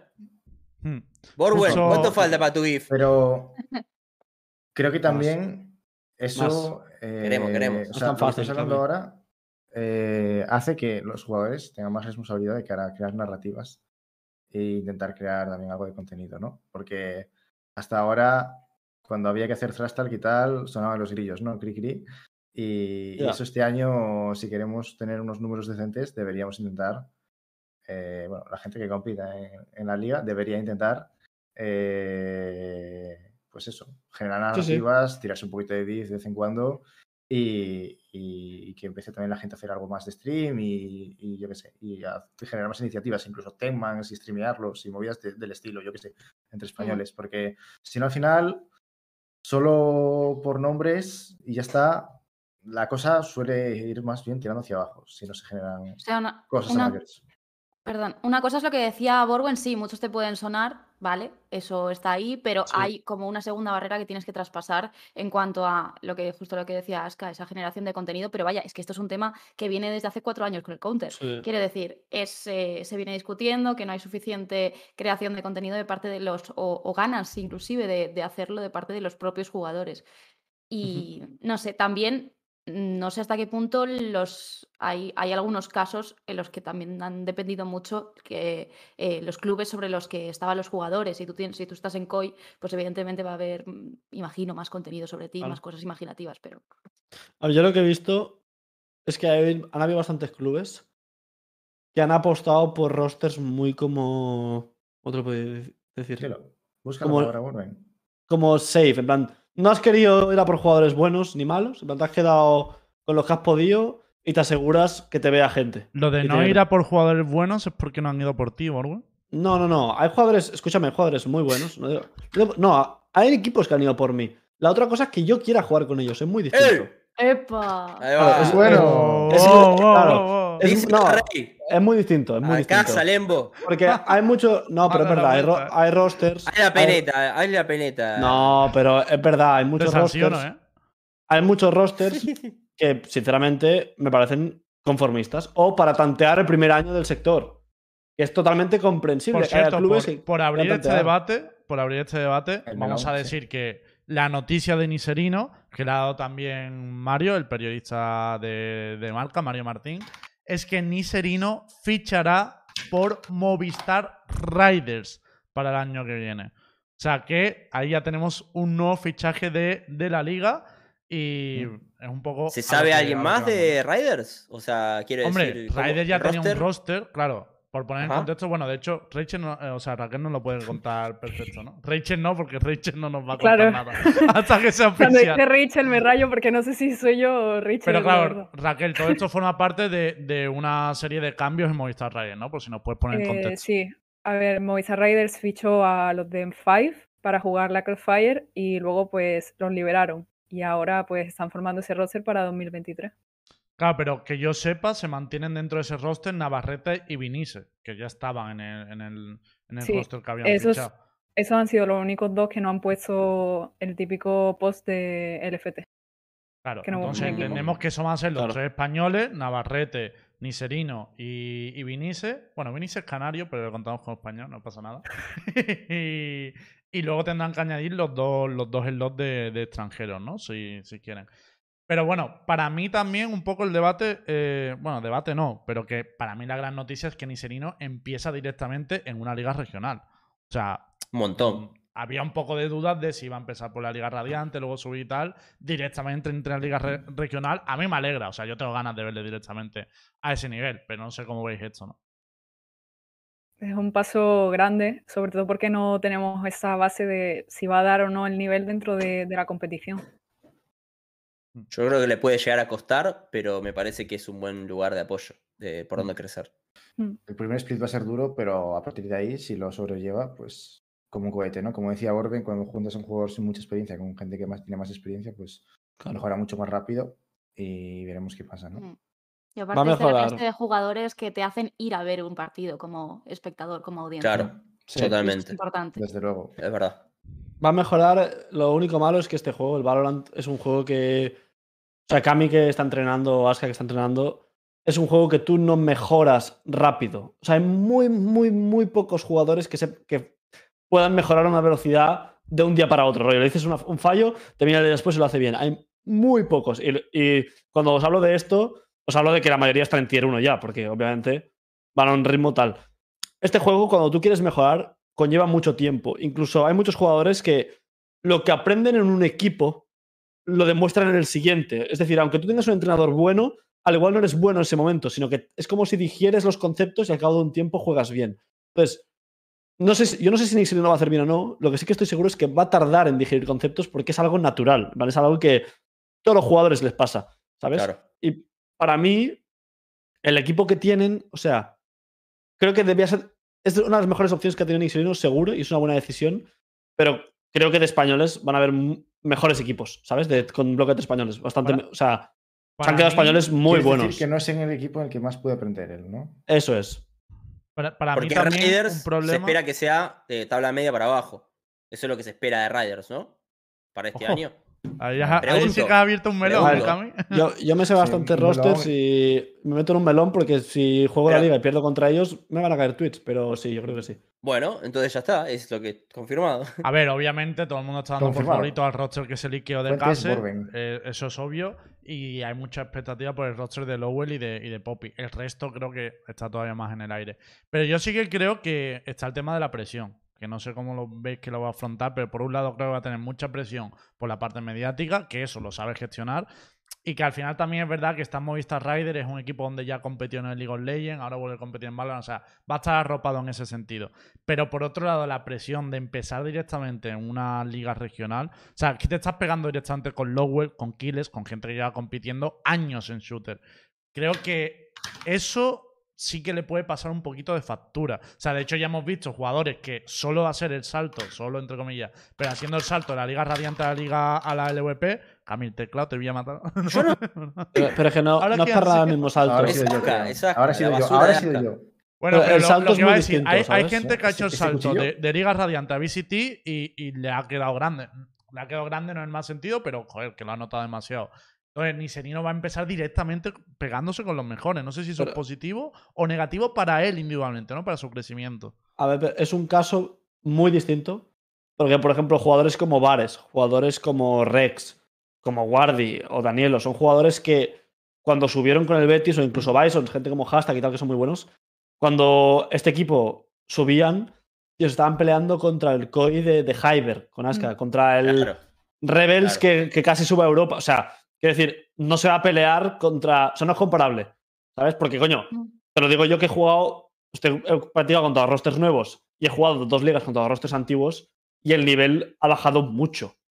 ¿Sabes? Mucho. O sea, Aparte. por ejemplo, antes Poppy. Fresh era un jugador bueno, español, ahora es de los mejores de la liga. Van, No es que el nivel ha bajado, o sea, su cotización ha subido, pero el nivel general de la liga ha bajado un montón. Quitando casos como el de Case y Team Queso, que son equipos buenos. Pero todo lo demás es liga radiante, prácticamente, es la liga radiante. Mm.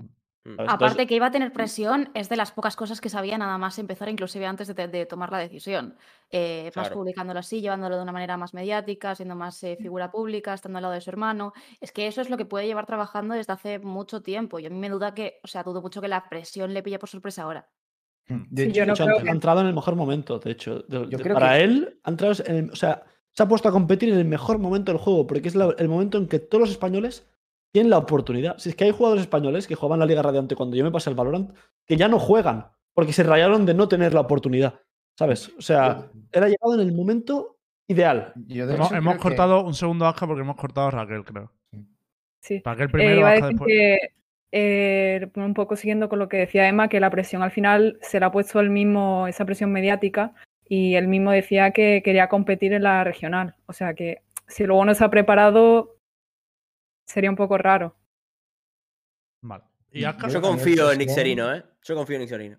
Yo creo que a nivel presión le viene igual incluso hasta mejor empezar en la regional, porque nadie se espera que juegue a lo mejor muy bien, no se espera un tiempo de adaptación. Sin Mm. embargo, si empezase más bajo, yo creo que la gente sí se esperaría un nivel más alto, ¿no? Y empe- empezarías en una liga en la que quizás no aprenderías tanto.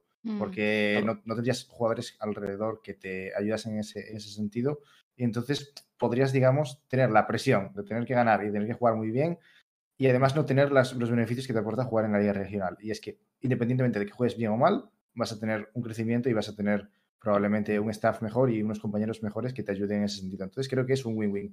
Porque Yo- si te sale mal este split y luego bajas abajo, pues mira, te has sacado un aprendizaje y probablemente cuando No, bajes, si no bajas. Si, o sea, me refiero que si te quedas no fuera de algún equipo, que lo que quiere decir es que si te quedas fuera Ah, del equipo porque te echan y luego tienes que jugar en la, la segunda división para volver arriba o volver a grindear, has sacado una valiosa lección, entre comillas, o aprendizaje de esa temporada en, en RL, ¿sabes? Sí. Yo también, yo por, por dar mi opinión rápida, pero comparto con Borbon que es que era el momento, porque también si te esperan mucho, dentro de dos splits va a haber un montón de jugadores extranjeros regionalizados, o sea que van a contar como Sí. regionales, y ya la barrera de entrada cada vez va a ser más grande. Entonces yo también me voy a arriesgar como, como Niserino, confío en él, entiendo que es un riesgo grande, pero entiendo lo que ha dicho Raquel, que es que se está preparando hace mucho tiempo para esto. Vamos a mm, cerrar aquí el tema de, de Niserino, la LVP y los nuevos equipos, ¿vale? Y vamos a entrar ya en el topic de, de Heretic. Antes, eh, despedir y darle las gracias a Raquel por acompañarnos durante esta primera parte del programa. Ha sido Gracias, un Raquel. placer. Gracias. Raquel. Te esperamos, Gracias. Gracias, Raquel. te esperamos en siguiente programa con nuevos melones, como diría Aska. Eh, muchas gracias por invitarme. Que Aska, cada vez que hago un topic, despido a alguien, haga lo que haga, Aska pone abrimos melón, cerramos melón. Puedes parar, Aska, tío, por favor. ¿Cuántos melones llevamos, Aska? Estoy, ¿Cuántos melones van ya? estoy Hay que hacer- el, el Lembo, ritmo por el el chat. comando, hay ha que Hay que avisado. hacer- pidiendo Lembo, a, la, a- hay que a- la gente, por favor. Hay que hacer un comando en el el chat. Que, cu- que cuente, o sea, cada vez que digamos melón, abrimos melón, que sume un número, rollo. Por ejemplo, dos claro. melones han abierto, tres melones han abierto, cuatro melones. Y a ver, de- dentro de aquí unos meses tendremos Yo voy a 300 cambiar de fruta. Cerramos el albaricoque de Raquel y abrimos el de Ulises. Hasta luego, Raquel. que Muchas, gracias. Chao. Muchas gracias. Chao. Chao. Raquel, chao. Raquel. Albaricoque es una palabra que usamos poco, tío. Ha sonado muy mal. Lembo, no me ha ¿Qué gustado. es nada. El albaricoque? albaricoque. Hostia, tío, suena mal todo. Qué cabrón. No. No iba por ahí. Muy mal, No muy mal. sexualicemos las frutas. No, mira el chat. Por no, yo he dicho, yo soy el representante del chat. Del chat de, de enfermos, de enfermos prepubers. El chat de enfermos prepubers, Lembo, que han seguido tu broma. Son niños del Fortnite, entiéndelos. Pero, tío, de. O sea, albaricoque. No Son los chavales que tienen la los foto de Nuki. Claro, son los chavales de la foto de Nuki con el, con el, Sí. con el dedito. Literal, Lembo. sois todos los chavales de la foto de. Nuki haciendo la peineta. Bueno, Claro. si- abro el albaricoque de Ulises. Eso, eso ya no sé cómo suena, yo qué sé. Darme No, un segundo. Darme un segundo que lo edite todo, por favor. Pido disculpas si ha sonado mal igualmente. Ulises Prieto, que tengo que ponerle aquí el nombre. Ulises. Ulises Prieto, ¿no? De, de apellido, ¿vale? Eh, lo estoy haciendo en directo por si no se nota, ¿vale? Lembo, dale la bienvenida, ¿no? Al menos sos el host. Por, por lo menos. Ya, ya, pero Por lo menos, ¿no? espérate. Fuera que- coñas, que, ¿qué- que con toda la ponga su vez? cámara. ¿Qué es un albaricoque? ¿Puedes escribir y hablar? Pues. Eh, Una pregunta pero así off topic, Si no ¿qué se es un albaricoque? cámara, no le doy la bienvenida. ¿Qué es un Ah, albaricoque? un albaricoque. Es como un... Sí, ¿qué es? O sea, es una Un fruta, pero ¿cuál es? Es un raro. No está durazno. muy buena, no está muy buena, ¿eh? No. Es un es un durazno. durazno. melocotón, No, es un durazno es un melocotón. Es que Un mucha broma y no saben lo ¿Te que es. parece? eh? Durazno. Bueno, presento ahora sí. Bienvenido, señor Ulises Prieto. Buenas noches, ¿cómo andamos? Buenas Buenas noches. noches. Buenas Muy bien. noches. Y más desde que sé que me quieres abrir al albaricoque. Aegao. No voy a hablar más de fruta en mi vida, tío. No voy a hablar más de fruta en mi vida, tío. ¿Por qué los cambias? Me habéis puesto nervioso. y Lembo. todo, Una piña, una piña no es nada sexual. Es verdad, vimos la Bueno. piña. Va. Bueno, pues abrimos la piña de Ulises. Buenas noches. Ulises. ¿Cómo estamos? Es un juego peligroso este, ¿eh? Es un juego muy peligroso. No Aparte prefieres ir estamos por el diciendo, pepino, Nembo. di- di- diciendo frutas que ni siquiera están en temporada en algunos casos. O sea, no tenemos ningún tipo de respeto. Espera, per- perdón, Ulises. se- Ahora te presento bien, pero el ¿cuáles son las que temporadas de fruta? Perdona. si se han caducado o no. Ahora- ahora No, no, espérate, claro, que ¿no? este, to- No este es el- topic no es me el interesa. ¿En qué no es el temporada estamos, Aka? ¿Qué tengo que comprar? ¡El verdulero! Temporada de uvas estamos ahora mismo. Se trabajado al acerca, trabajo, ¿eh? se acerca la temporada de las uvas, ¿no? Quizás deberíamos, de- deberíamos diciendo, oye, uva nueva, tal, no sé qué. Cada vez que Vale, pues abrimos me la uva de Ulises. Después Nos me hacemos quiere un cagar a piñas. Nos hacemos un huerto, ya que el Valorant Y ahora, y ahora quiere que le baile el uva, uva bombón. Uva, uva, bombón. Pero Hasta Lembo, el por favor. jardinero. Lembo, Ulises, ¿qué te buenas pasa? noches. Como Buenas has visto, noches. Universo Valorant está más descontrolado que Sí. nunca. Nos quedan dos programas para que lo cierren, más o menos. Así que Aproximadamente. es un placer que venga uno de los Yo lo primero pido, pido perdón por el retraso, porque esta sección iba a venir antes, pero me he quedado dormido en el sofá. No te Ah, preocupes. Por lo menos un Literal. tío sincero, tío. No como Soy sincero. que luego me dice, no, es que estaba mirando Strat. Venga, vale. No, Bien, no, bien. me he quedado Venga, dormido. O sea, va. estaba en el sofá, me he quedado dormido y me he despertado de. Yo tenía algo que hacer. Y he mirado el móvil y he visto, y he visto que, que, bueno, es- estaba ahí. El, el MD abierto. No pasa nada. Bueno, Ulises Estamos, viene para un topic muy concreto, Hemos- aunque luego si, si queréis añadir más, pero sobre todo me interesa hablar sobre el debut de Ereti, ¿no? Creo que todo, Mm. todos hemos estado viendo, mm, viendo el debut de Ereti en el India Invitational, un torneo con equipos como Paper Res, como Bleed, como Secret, que jugaron bastante bien. Y pues hay que dar nuestra opinión, ¿no? ¿Qué nos pareció ese primer debut de Ereti? Entonces, vamos a abrir con una opinión cortita general, o sea, primeras sensaciones, y a partir de ahí hacemos el debate. Empieza Ulises. Futuro incierto, pero prometedor. Ibas a decir esa frase, pasase O lo sea, que pasase. No, no, en realidad lo estaba, lo estaba pensando y... O sea, no puedo, no puedo dar una valoración del equipo como para decir, guau, es que están como para meterlos en el top 3 de la Liga de MEA. Pero me han resuelto muchas dudas. Creo que el equipo puede progresar. Aún así, eh, mm, me preocupa que no sé quién va a tirar de tantas correas. Hmm. Bueno, O sea, ya pueden ir Bu y Mixwell al gimnasio. Porque los tirones de muñeca van a ser como... y, y también pueden pasarse por aquí a comer mucha fruta, ¿eh? porque a- tienen que estar sanos y fuertes. De hecho, me salió a mí un anuncio por TikTok, tío, que para llevar al perro te puedes poner como un, ci- no, te puedes poner como un cinturón, te puedes poner como un cinturón y las correas, en plan, el cinturón va dando vueltas, ¿sabes? Se tienen que comprar eso, sentarse con eso como con el sonajero, como los bebés, y que vayan co- con la correa puestos todos. Es lo que tienen que hacer. Así Sí, ganarán. buah, Cuando estábamos en Argentina, en Buenos Aires, vimos, había un tío que llevaba, o sea, llevaba fácilmente 15 perros, ¿eh? Y Los iba pasando Claro. todos a la vez. O ¿Y llevaba el aparato este o no? A ese tío lo tiene que fichar Heretics, pero Sí. ya. O sea, Cinturón, cinturón se coach. llama Aska, Aska es jardinero, pobre, nunca había salido de España. Se llama paseador de perros, lo que Sí, estás bueno, diciendo. ya, ya, que eh, los hay en todos lados, pero me llamó la atención la cantidad de perros que llevaba, ¿sabes? Eh, Porque está duro, aquí- está duro. aquí el he visto a en gente-. He, visto a gente con 5 o 6 perros, pero es que ese tío, 12. llevaba, ese tío llevaba 15 fácilmente, ¿eh? pero te estoy hablando de muchos perros. Y algunos bastante grandes. Entonces, Escúchame, ese lo que me podría ser gustaría- el belt coach, ¿no? El belt coach de Heretics. literal, Sí. Tranquilamente. ¿Cómo me gustaría ver que salen al escenario y que salen literalmente con una correa puesta en el cuello del jugador? En plan, me haría demasiada risa, tío. Pues la Sería una buena entrada, ¿eh? Si entiendes muy la buena entrada. sería bueno. Sería muy buena La entrada. idea, la idea está Sería mala. soltada. La sensación de el- Ulises el es velón que está hace falta sujetar muchas correas. El No. resto, alguna No, no, frase. pero, pero Pero justamente continuando con eso, más allá de después de enarbolar lo que pensamos cada uno, eh, en ese sentido, una de las preocupaciones que tenía y que tenía el G2 anterior, que de donde sale el núcleo, es que eran demasiado, tenían demasiado ADN ofensivo. Y claro, tenés a y tenés a Kellogg's, es como prácticamente estás obligado a jugar con un duelista, dos duelistas y medio en compos. Es complicado. A ver, voy a decir, voy a decir una cosa. Kellogg's no necesitó Correa. Y, y eso es un éxito. Kellogg's con Chamber Ah. no necesitó Correa. O sea, Es un Eh, éxito. que- creo que sí, Hombre, creo que claro, es un éxito. éxito. Sí, Antes falta tres. Yo abro debate. Para mí no es un Durante éxito. todo el torneo, Llámalo Bu. debate, llámalo. Bu, bien, me refiero. eh, más allá de partido bueno, partido malo, Miswell para mí fue el mejor del equipo. Sí. Eh, Kellogg's, obviamente, solo aparecía cuando era necesario. Si estás jugando contra Pedro, Manolo y Zic entra y se mata a tres cada vez que entra, pues no te llega nadie. Entonces, cuando fue necesario, Kellogg's apareció y Kellogg's estuvo cumpliendo bien un rol de operator. No puedo decir que sea un tío que digas, hostia, es un tier un absoluto, madre mía, buenísimo, va a carrear, pero cumplió. Y sobre todo no le tiró- no tiraron de la correa. Y después, a Boba estuvo bien, ok, mucho mejor que en la época de G2, obviamente, cuando no te tienen full support. Pero Zik estaba totalmente descontado. O sea, las partidas de Keio y de Sage de Zik son vergonzosas. Para un jugador profesional campeón del mundo son vergonzosas. MVP. Uy, uy. Ere- Ulises viene más crítico de lo que yo venía. O sea, para mí las sensaciones generales fueron positivas. No sé para. Claro para que, no, no, claro que lo fueron. A mí, para mí, Ereti jugó mejor de lo que esperaba que iban a jugar con el tiempo que llevaban. En, en- en general. Sí. Sí. O sea, yo creo que es lo que dice Ulises. Teníamos ciertas dudas sobre ciertas cosas y bueno, un poco se han despejado. Por ejemplo, creo que Miswell sí que es cierto que yo, por ejemplo, esperaba que Conflex jugase muy bien, pero a lo mejor no que jugase tan bien tan pronto, ¿sabes? Eh, y que a lo mejor Kerox se le fuese pues un poco más, estuviese un poco más cabra loca y sin embargo lo hemos visto pues más, más comedido, más tranquilo. Eh, creo que Zig también tenemos un poco la duda de a qué nivel iba a estar y bueno, independientemente de que haya jugado Viene como mejor una o bestia. peor, ha venido muy bien, muy agresivo, muy Yo con. Reis viene como un Entonces, demonio, bueno, tío. Algunas dudas se han despejado.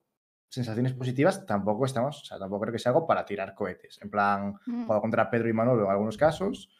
Y luego cuando te has atacado contra Viper Rex, pues mira, se ha visto que Bueno. bueno, Viper Rex es un equipo ya Claro. tier 1 internacional y lo han hecho correcto. En plan, Sí. oye, Pero la eh, en la lucha contra Team Sí. Secret, que era el que estaba como más Mm. cercano a lo que son ellos, ahí han fallado también. Sí. O Pero, no, o pero sea no te lo compro, Cami. ¿eh?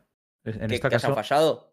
No, no te lo compro porque, o sea, en, una, en cualquier otra situación te diría, sí, es verdad, han fallado porque han perdido el partido.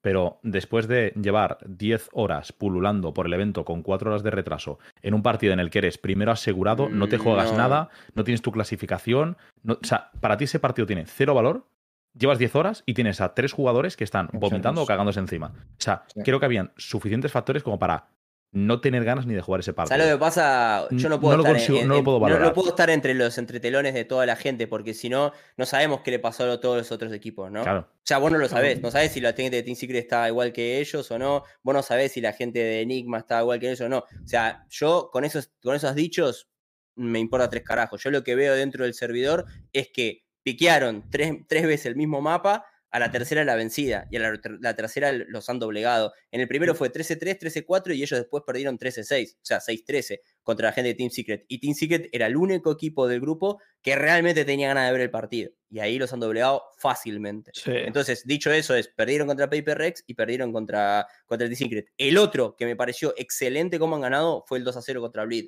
porque Bleed Sí. es contendiente a ascender en Pacífico.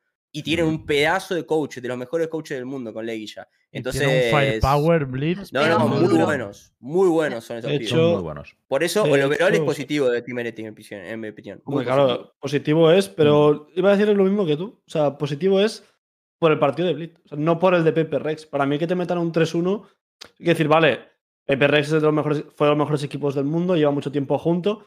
Vale, pero coño, te han metido un 3-1. ¿Sabes? Pero- en plan, te han ganado fácil. 3-1. y Pero, No, que, pero que cosa. 3-1. Escúchame, claro, Bueno, Vine- a ganar- fue muy Vale, disputado. fue, el fue un Vine fue 13. muy Sí, pero yo no vi a Pepe Rex. ¿Sabes? Viste- sacando una la lengua, pregunta. decís. Una pregunta. No vi ¿Viste sacando la lengua. No os vi- pues que tampoco vi a Pepe Rex en su mejor nivel. No vi a Pepe Rex que va correteando a la gente matando. O sea, a lo que voy es que. Pero a lo mejor. no ¿Alguien dices se cree que Borwen está despierto un No, no, no. domingo a las 7 de la mañana? Pregunta No, seria. lo que, no, lo que digo es que. Los equipos tochos. Si lo vio fue de empalme, todo yo lo digo. Los equipos tochos que han estado compitiendo durante todo el año, eh, ya a este punto del año, más un equipo. Bakersfield, que, que ya tiene a cinco tíos, que, o sea, que no necesitan exprimir ahora mismo A ver, de no, todas maneras- el acelerador, porque ya vienen con una, una trayectoria detrás Claro. muy grande. Ahora mismo están probablemente en su pico Claro. más bajo de nivel y incluso probando cosas. Pero ya no es el más sacándose claro. Yo iba a abrir eso. Es que es el primer torneo de la temporada para todos. O sea, para Heretics como Claro. roster nuevo, pero también para Pepe Res. Y Pepe Res, de hecho, de todo el torneo, fue el único que arriesgó las compos. Bueno, si no contamos las reinas de Blitz. Pero Pepe Res sacó el Harbor en tres mapas. O sea, quiero decir, obviamente Pepe Res estaba probando cosas y ha usado el sí. torneo para lo que lo tiene que usar. Eso es obvio. Eso es obvio. Pero que yo no lo digo para quitarle mérito a Heretics, ¿eh? O sea, quiero decir que han, han hecho el papel bueno, pero que al fin y al cabo son 3-1. Para mí el papel bueno es la partida de Blitz. O sea, porque Blitz, o sea, estoy de acuerdo con Cami, de hecho, le conozco yo a la giga. De hecho, eh, me ha ayudado a mí personalmente. Me parece un coach increíble. Me parece que ganarle a ese equipo tienes que ir con los huevos bien puestos para ganar a ese equipo. O sea, no es fácil. Pero voy a Pepe ir- Rex es un 3-1, ¿sabes? Es, eh, Voy a ir diciendo no, cosas no y quiero que me digáis si estáis de acuerdo o no, ¿vale? Por, sen- por dirigir un poco el debate. Primera, primera conclusión que yo saqué dentro del partido. Miswell jugando eh, cinco, cinco agentes diferentes. eh, para mí, jugando casi todos bien. El único que me chirrió un poco fue la 6 de, de Fracture. eh, y le vi muy cómodo. De hecho, ha sido el primero en KD, el primero en CAD del torneo. O sea, para mí, mensaje positivo: Miswell está cómodo en su nuevo rol en Heretic. ¿Estamos de acuerdo Mm. con eso? Estamos sí, de sí, acuerdo. Sí. Y Muy importante sobre todo, perdón, solo breve matiz, la constancia, porque lo vení... la última vez que lo vimos jugar fue en el L- LCQ, que a veces te carrileaba, a veces estaba completamente desaparecido. Aquí de repente se mantiene. Mm. Sí, sí, sí. Creo que el rol también se lo permite. Es lo que comentaba Camilo Sí. el otro día, que es como que, vale, ya hay alguien generando espacio por delante de ti, ya hay también gente por detrás apoyando como utilidad y tú estás un poco en medio, sabiendo que tienes a un tío por delante que te va a generar ese espacio y puedes más elegir cuándo quieres jugarte o cómo quieres jugarte los duelos y no tienes que estar obligado a, entre comillas, estamparte o a jugarte todos los duelos posibles con un Chamber, que también es cierto que con Chambers tienes la obligación de eh, sacar ventajas continuamente. Y En este caso, pues, o vas detrás de un tío dándole y apoyándole o, o estás Este era el Eh, modo fácil, ¿eh? Voy a ir seguir subiendo, o sea, voy a ir poniendo cada vez más difícil los debates. Número 2. Sick, muy bien, pero con Reis. Y a mí, personalmente, me preocupa el que tenga que ser Reis para, para rendir bien. ¿Cómo veis esto? no me preocupa nada, porque Race se va a jugar siempre. Rey se va a a mí jugar. lo que me preocupa no es eso. A mí lo que me preocupa no es el hecho de si Reis se juega o no. A mí lo que me preocupa es en el mapa en el que no puedas jugar Reis o tu equipo no quiera estar jugando con Reis, ¿cómo se va a adaptar?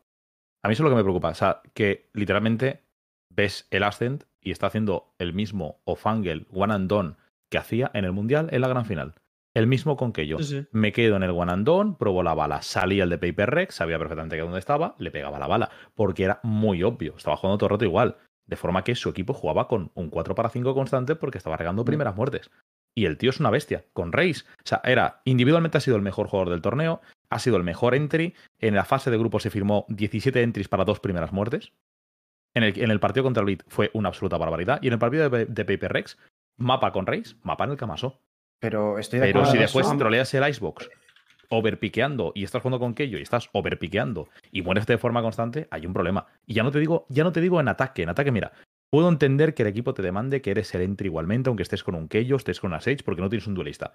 Lo entiendo. Pero no entiendo que la defensa estés muriendo constantemente en búsqueda de información en factores individuales. Si estás en equipo y falla, mira, es decisión del equipo, es lo que hay. Pero eso, lo que comentas tú de, de que siempre hace lo mismo y tal en Ascent, o sea, vale, porque ahora llevan una semana y tal, pero en un mes o dos, si sigue pasando, es culpa completamente del staff. O sea, Por supuesto. si tú tienes a un jugador que después de dos meses te coge siempre el mismo a- a- Ofangle o después de tal y te sigue haciendo lo mismo después de dos meses, es culpa del cuerpo técnico. Pero En ojo. plan, no hay más. No, hay- Pero no ojo, hay otra solución, ¿sabes? Estoy de acuerdo, pero voy a extraerte unas palabras que son muy curiosas. Y es Mixwell hablando del Icebox que jugaron. Después de hablar del Icebox, uno de los datos que dice es, lo hemos perdido porque lo estábamos jugando mal. Porque no seguimos el plan que queremos jugar y estábamos overpiqueando. Y el overpicking fue, en el 80% de los casos, el mismo jugador. Sí, ahí, ya- ahí ya no digo nada. Ahí ya no digo nada. Sí, Yo hablo sí, de... con la Sage overpiqueaba mucho. Con la Sage no paró de morir constantemente el primero porque la estaba liando. Sí, eso es un problema. Y eso creo que no, sé- eso creo que no es fácil de arreglar. Pero lo que comentas de, de- de repetir jugadas o de repetir ángulos o de Nah, repetir eso, tal, eso va a cambiar. eso es fácilmente arreglable y si no lo hace el jugador, o sea, si no sale del jugador ir sacando nuevos picks y demás, pues es, es cosa, es algo que el cuerpo técnico lo puede arreglar de manera sencilla, entre comillas, dándole soluciones al jugador y dándole sugerencias y demás. O, Vale, o sí. LGL o quien sea. O sea, no, no Paso debería al ser siguiente. A, mí. Icebox no fue contra perdón, Team Secret Toledo. para la gente que Cerramos, tiene cerramos SIG, ¿vale? Es que O sea, hay- últimas Sí, conclusiones sí, SIG. es que yo, yo iba a decir que a mí, hablando de la preocupación de Zic o Flex, me preocupa mil veces más si Zic juega Race y se nerfea el Chamber, ¿qué coño juega Kellogg's? Esa es mi pregunta real. Jet. Ese era el siguiente. Me la has No, no, quitado, si la, si la Race es Zic, porque es mucho mejor, obviamente, que Kellogg's. Y la Neon. y- Sí, pero 20 veces además. Claro, es Contra 20 tres. veces mejor. Tío, si nerfean eh, el Chamber, yo no veo a Kellogg's con una Killjoy. Al menos yo. O con un Cypher, vamos. Yo no lo veo. Pero ¿Y, que- y- que los y quién es? ¿Y quién lo coge? Que jugará a Jet y sí jugará Flex y Nixon jugará Centinela, supongo. Pero Yo si se lo- juega Race, bro, lo que estamos entiendo. jugando un Bind. Pero es que, es que SIG para mí no Ah. debería jugar Flex con lo que hemos Claro. visto. Con lo que hemos visto, SIG debería jugar Pues, duelista. claro. O sea, es lo que veo yo. em, estamos que jugando un jugará Bind, Flex, estamos jugando un supongo. Haven con Race, si estamos O sea, jugando. si se juega que- y tal, que los jugará Abro, Flex, abro el supongo. topic de Kellogg, ya que lo ha abierto Borwen, pero os digo un poco mi impresión. O sea, al final, Kellogg, para mí el problema que tiene es que la transición de Jet Chamber nunca se adaptó del todo, eso ya somos todos conscientes y tal. Y dentro del torneo, aunque ha jugado, ha jugado bien y ha cumplido su papel, sigue sin deslumbrarme como Chamber, a mí personalmente. Y creo que si hay un nerf a Chamber, como ha dicho Borwin y demás, me va a bailar mucho su papel en el equipo, porque no es un main sentinela, no es una persona que puede jugar Killjoy y tal. Entonces, como, para mí, Kellogg sigue siendo, sigo teniendo la preocupación que tenía antes del torneo, yo A personalmente. ver, est- esta charla sobre Kellogg's es la, la misma charla que teníamos hace un mes atrás, Claro. Diciendo si era el jugador indicado para Team Heretics. Claramente, y sobre todo después viendo que agregaron a Zeke, en mi opinión, el ADN te queda demasiado ofensivo y es difícil de poder colocarlo en otros lugares. El problema de Kellogg's es lo que está diciendo la cronología mm, Lembo. Onda, ya se probó de Jet, con Jet no. Como jugador no jugaba bien, pero con Jet suplía sus errores. Cuando pasó el tiempo, vimos en G2 que no los podía suplir, o sea, que no, no mejoraba. Vino a la liga, ¿no? Gran fichaje de la liga Team Heretics, mm, cumplió ahí a medias, pero su equipo se caía, o sea, que no podía ya ser un, un jugador donde puedas apostar por él, ¿no? Que te resuelva todos los problemas. Y ahora llega de vuelta a un Team Heretics en un primer nivel, con la duda que tenemos todos, imagino que la tiene él, la tienen los, también los compañeros, de decir, ¿estás a la altura? Yo creo que este, este, este torneo, y creo que lo había dicho Borwen, el torneo de Brasil va a ser muy definitivo es para saber si, si este Kellogg se queda en Team Heretics. Porque si no, sería el primer cambio. Y yo estoy seguro, y todos sabemos acá, que hay un montón de otros duelistas que te pueden jugar con Neon, con Reina, con No, Jet y con, y con, con Raze Y inclusive y con Chamber. Incluso otros roles. Mm. Incluso, otros roles. Incluso salir de duelista y jugar O sea, con la que la conclusión es Claro. que las dudas de Kellogg siguen ahí. Van a estar ahí. Podrás resolver o no, pero No, que hasta es que estoy de acuerdo con. Cami. O sea, creo que van a estar. O sea, creo que va a O sea. Es mucha presión para él como jugador, pero es que yo estoy no convencido, porque obviamente no tengo ni idea de lo que piensa Netix. Pero si el jugador no rinde En a un nivel ¿eh? alto con Chamber, no rinde en Brasil, creo que es complicado mantenerlo, pero no por nivel, sino por el cuaje de las piezas del grupo. O sea, es difícil continuar con él por un tema de que, que ¿Quién no, es el sexto? no sabes cómo montar los sexto, no hay sexto en el No hay ahora sexto. mismo. Pero que, Bueno, que el tema es por ir avanzando, Ta- porque ta- Cami, ta- me no, por ejemplo, out. Sí, pero también una cosa, es, pero, eh, ahora melón. Eh, pero la cuestión es que el sexto, potencialmente el sexto de Team Heretics, debería ser alguien realmente un sexto, no de compromiso, porque justamente está este problema. Tiene que ser alguien de muy buen nivel y que te pueda flexiar Para otras cosas mí- que, que Elos no te da, ¿eh? Voy a decir una cosa. Viendo cómo jugó Miswell con los diferentes agentes y viendo su rol de bridge, que no lo habíamos visto en competitivo, yo, el sexto jugador, lo ficharía main sentinela. Por si hay un nerfeo al chamber o algo así, pueda ser Miswell el flex y, Cham y, y el senti- y haya un main Pero ¿qué tipo de flex? Un. ¿Flex ofensivo o flex pasivo que estamos viendo No, un ahora? centinela, pasivo, Viper, Bridge, jugar de segundo Claro. Smoker, es que, tío, que se le da muy bien, que es muy inteligente. O sea, es terriblemente inteligente. Entonces, aunque se había hablado de Miswell Sentinela, para mí es que el rol que está haciendo Miswell no es de Sentinela, es de, es de Flex. Eso Pero es, es- flex pasivo. No, no, pero es un flex Sí, flex pasivo, sí. No es sí, para un flex. No es, Es un un flex support, ofensivo. prácticamente. Es un support. Ya, No, ya, no. pero que support. tienes a Six si quieres flesear también Ojo, de, de agresivo. Has o sea, soltado por el chat Magnum. Cuidado. es que no Pero sé. es que yo- no tiene- pero, pero no, bro, pero pregunto, pregunto, ¿por qué querrías un centinela si ya tenés a Mixwell que está haciendo de centinela también? ¿No sería mejor fichar a alguien que sea un flex ofensivo? A ver, Pero pero es que, que flex aquí. ofensivo tienes a Sick, tío. Porque en los mapas que se pueda seguir jugando Chamber lo puedes llevar Miguel. O sea, tampoco estamos hablando de que Miguel con Chamber sea, sea horrible. No, O sea, pero, pero no, pero si no tienes que puedes jugar Chamber flex de en un todo, mapa-. No, pero, pero una cosa. no puedes estar jugando de Chamber y de Killjoy en un mismo equipo, men. Hay una cosa que no, sabemos porque hay una cosa que no sabemos y es, o sea, quiero decir, no sabemos, bueno, al igual creo que ahora lo se ha publicado, no sabemos hasta cuánto tiene contrato Kellogg's. Quiero decir, no sabemos si la razón por la que está en el equipo va derivada de que no valía la, pe- no valía la pena rescindirlo antes de que fichara otro, No. ¿sabes? Porque, por ejemplo, yo creo que hay opciones como Alive, que se ha quedado fuera, que era el duelista de Excel, Mm. que con Chamber y con Jet me parece mucho, mucho mejor que Kellogg's, con ambos personajes. Entonces, yo creo que al igual tenía contrato y no ha valido la pena rescindirle en base al nivel que te genera otra gente.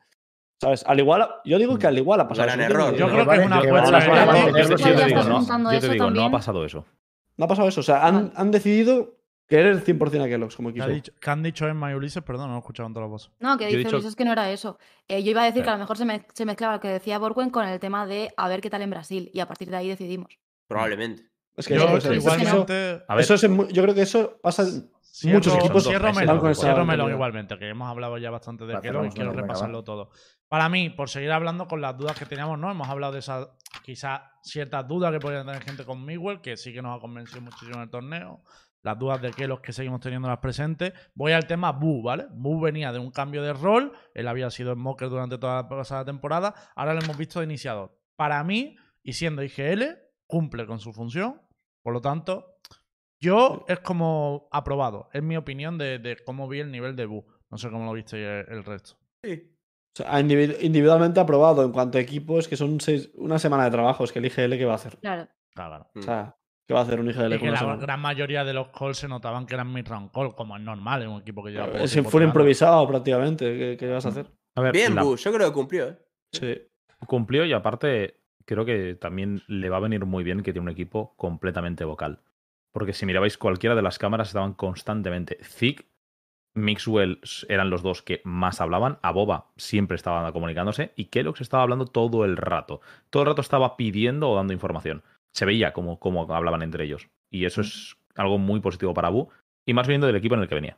Ah, y lo es vi muy serio a grande, ¿eh? Kellogg's, ¿no? ¿No lo vieron serio? Yo lo vi serio Sí. a Kellogg's, más allá de. Estaba malo los primeros días. es que tenedlo Kellogg's estaba muy jodido. Mm. Pe- Personalmente creo que no soy muy fan de Bu, pero creo que si hay algo que tiene bueno ti- Heretics es eso, que tiene 3-4 jugadores que te pueden aportar mucho a nivel midcalls, que te pueden aportar mucho a nivel información, a nivel inputs para el IGL, y creo que el IGL va a tener un trabajo muy fácil, entre comillas, dentro de lo que es el IGL, eh, dentro de ese equipo. Es decir, creo que el nivel de Bu puede ser en, en parte también muy maquillado por eso. Es decir, a lo mejor no es el IGL definitivo, que no te puede a lo mejor pues eh, sacarte, no sé, no es un Angel, no es un tal, pero lo juntas con ese equipo y bueno, oye, te puede dar, te puede dar el callo, ¿no? Y, y te puede De llevar incluso a, a pelear.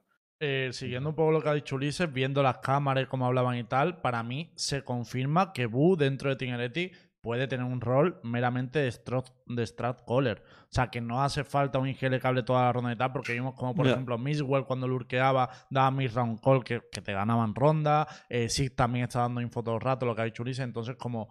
Es Pues que eso teníamos esa siempre, ¿eh? teoría de ser de que podía ser strat caller. Yo creo que está más que demostrado. O sea, puede simplemente ser el que diga en el freestyle en- al principio de ronda qué, qué hacer y el resto de la ronda Bueno, depender de sus compañeros. Esperemos más, ¿no? Esperemos que Claro. si puede hacer de IGL, Sí. joya, que hay IGL, no de que- Caller. ¿Por qué No, hacer- Realmente pero yo no que- Porque sea, eh, un IGL real es el que IGL a la Mir- Mirran Call. pa- Bu- por eso. pero ¿no? una cosa no eh, cambia. Bu no. es un IGL.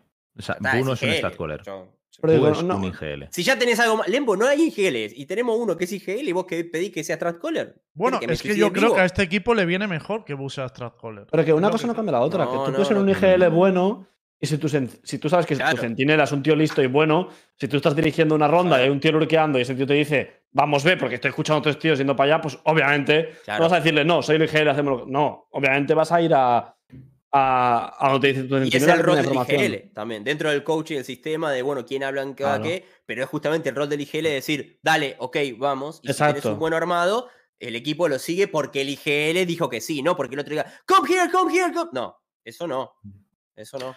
A ver, creo que lo que quiero decir yo, por ejemplo, es que Bu lo va a tener fácil en el sentido de que puede decir, oye, hacemos tal cosa. Y todo el equipo sepa automáticamente cómo tiene que reaccionar individualmente ante tal cosa sin que Bu tenga que dar explicaciones acuerdo. detalladas. Es decir, Claro, con no un call simple, claro, con un call simple, todo el mundo va a saber qué es lo que tiene que hacer. Y todo el mundo va a reaccionar en mid-round individualmente sin que nadie tenga que andar pues moviendo Claro. piezas. ni- Y quien nada por reaccione mal, bot review.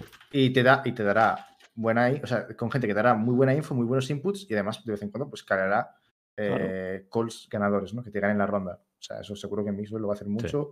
Seguro Totalmente que Zig también, sobre todo a lo mejor al inicio de ronda va a tener bastantes ideas, ¿no? De qué, qué hacer, qué piquear, dónde ser agresivos y demás. Y lo mismo con Kelox. También es muy Sí. agresivo. Mm. Sí. Habla- Eh, vale. Hablando de Bu, para hacer un pequeño resumen. Eh, Bu es un tío que en OG London United era IGL puro. Cuando digo IGL puro es no solo te marcaba las strats, sino que era el que se encargaba de los mid calls. Pero la información que me llega es que en los momentos de verdad, bajo tensión, muchas veces se quedaba sin ideas. Y ahí es donde Molsi y Destrian, Destrian. eran los que, sobre todo Destrian, sacaban adelante los partidos. Aquí, mm, bueno, creo que la preocupación es que, pues, si eso sucede, pues Mixwell y Zig son los que tienen que tomar ese rol, porque son los dos con más Ulises experiencia sabe cosas. y los dos más vocales. Sabe cosas, Perfecto. Ulises. Pero, claro, en un Claro. equipo como este no, no, no existe ese problema. A mí me preocupa también en relación, aparte de lo que decíais, el- el- las correas que necesita el equipo y lo difícil que es el papel de Pu a la hora de eh, eh, que todo esté tan claro que no duden ni un segundo los jugadores al hacer caso, que no, que, que esté clara la cadena de mando en ese sentido. Mm. Yo por También que concluir, de hecho, lo que más me gustó del equipo fue precisamente la sinergia. O sea, eh, cómo Bridge habili- eh, perdón, cómo Miswell habilitaba a Sig con el Bridge. O sea, lo rápido que reaccionaban las cosas y tal. Para un equipo que lleva tan poco tiempo, pues yo me esperaba que, que eso costara más. Y les vi como muy sueltos en ese sentido. Eso es, para mí, es lo mejor de todo el torneo. Para mí lo que dices es que lo de las correas es algo que lo tienen que mejorar los propios jugadores. Y si no lo consiguen mejorar ni ellos ni el staff, es que el jugador no vale. Vale, literalmente. Si un jugador También. después, después de un año eh, no mejora lo de las correas, ni con staff, ni con ni el mismo, es que ese jugador, es que lo siento mucho, pero Es no para vale. otro nivel. Vale, Y si no tú- digo que sea pues, cosa por eso lo Ya, ha, ha pasado, ha pasado en todos los juegos y en todas las categorías. Hay gente que tiene un, te- hay un techo. Y por lo que sea, es, eh, siguen haciendo un fallo siempre y lo seguirán haciendo. Si hay alguien así, pues lo siento mucho. Y por eso mismo yo señalaba el tema de Zig, porque el tío individualmente ha sido el mejor del torneo, es una bestia, pero, tío, eres un tier 1 que ha ganado un Claro. mundial.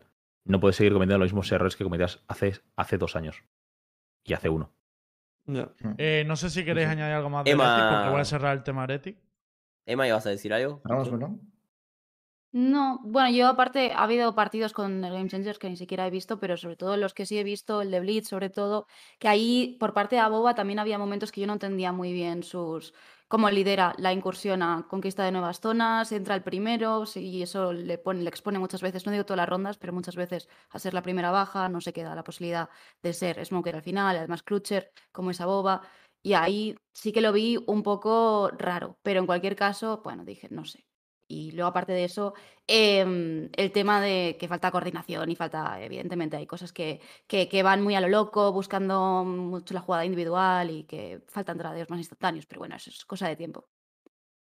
Vale, pues lo último que quiero hablar del India Invitacional, porque vamos a hacer un resumen un poco de, de los siguientes torneos, ya terminamos el programa rápidamente. Pero del India Invitacional lo hemos pasado por encima, pero quiero profundizar un poquito.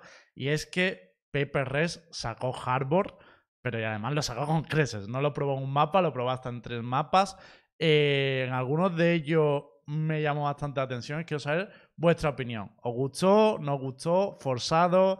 ¿Qué os parece? Porque además sacó el Harbor antes del buff, o sea, sin, las dos, sin los dos tsunamis. A ver, lo que yo puedo decir del Harbor ese es que es muy particular, porque es como una compo con tres duelistas más un Harbor. Como corren para adelante todos, es rarísimo, como siempre Pepe Rex. Así que es muy, muy particular. No, no, no, no sabría. Yo dudo, completamente que las composiciones de Pepe Rex las puedas hacer en simultáneo en otros equipos. Entonces, la idea es, ¿no- ¿me gustó el Harbor de, en Paper Rex? Sí, porque Paper Rex es sinónimo de diversión. Nada más. No sé cómo lo ven ustedes. Y aparte que Paper Rex viene haciendo esto cuando se siente superior, Paper Rex hace lo que le da la gana absolutamente y prueba cosas sí. nuevas que no tienen ningún tipo de sentido. Y aquí está claro que se sentían superiores. Es el torneo para también para probarlas. O sea, si Claro. las pruebas ahora, ¿cuándo las vas a probar? Entonces, yo creo que, eh, no sé, es que es muy complicado sacar conclusiones del torneo en general. Hay tres equipos de VCT Asia que están entrenando con Harbor. Y siempre son los mismos mapas: Icebox y Breeze.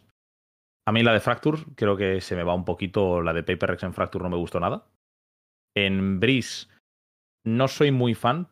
Creo que Heretics no supo reaccionar porque solo tenían que jugarles al retake. Desde que pones un muro hasta que vienes el siguiente son 40 putos segundos. Y cada vez que hay un muro lo cruzaban y morían, lo cruzaban y morían, lo cruzaban y morían. Creo que es- en Breeze no es tan mortífero. En Icebox me gustó. Me pareció la capacidad de poder juntar las mierdas que tienes en Sage. O sea, para lo que necesitas Sage te lo da Harbor y te da, y te da la utilidad de Viper. Aún así, en defensa tiene carencias. Porque el muro de Viper es una barbaridad. Lo subes, lo bajas, lo subes, lo bajas y lo tienes todo el puto rato. Harbor pones dos muros en una ronda.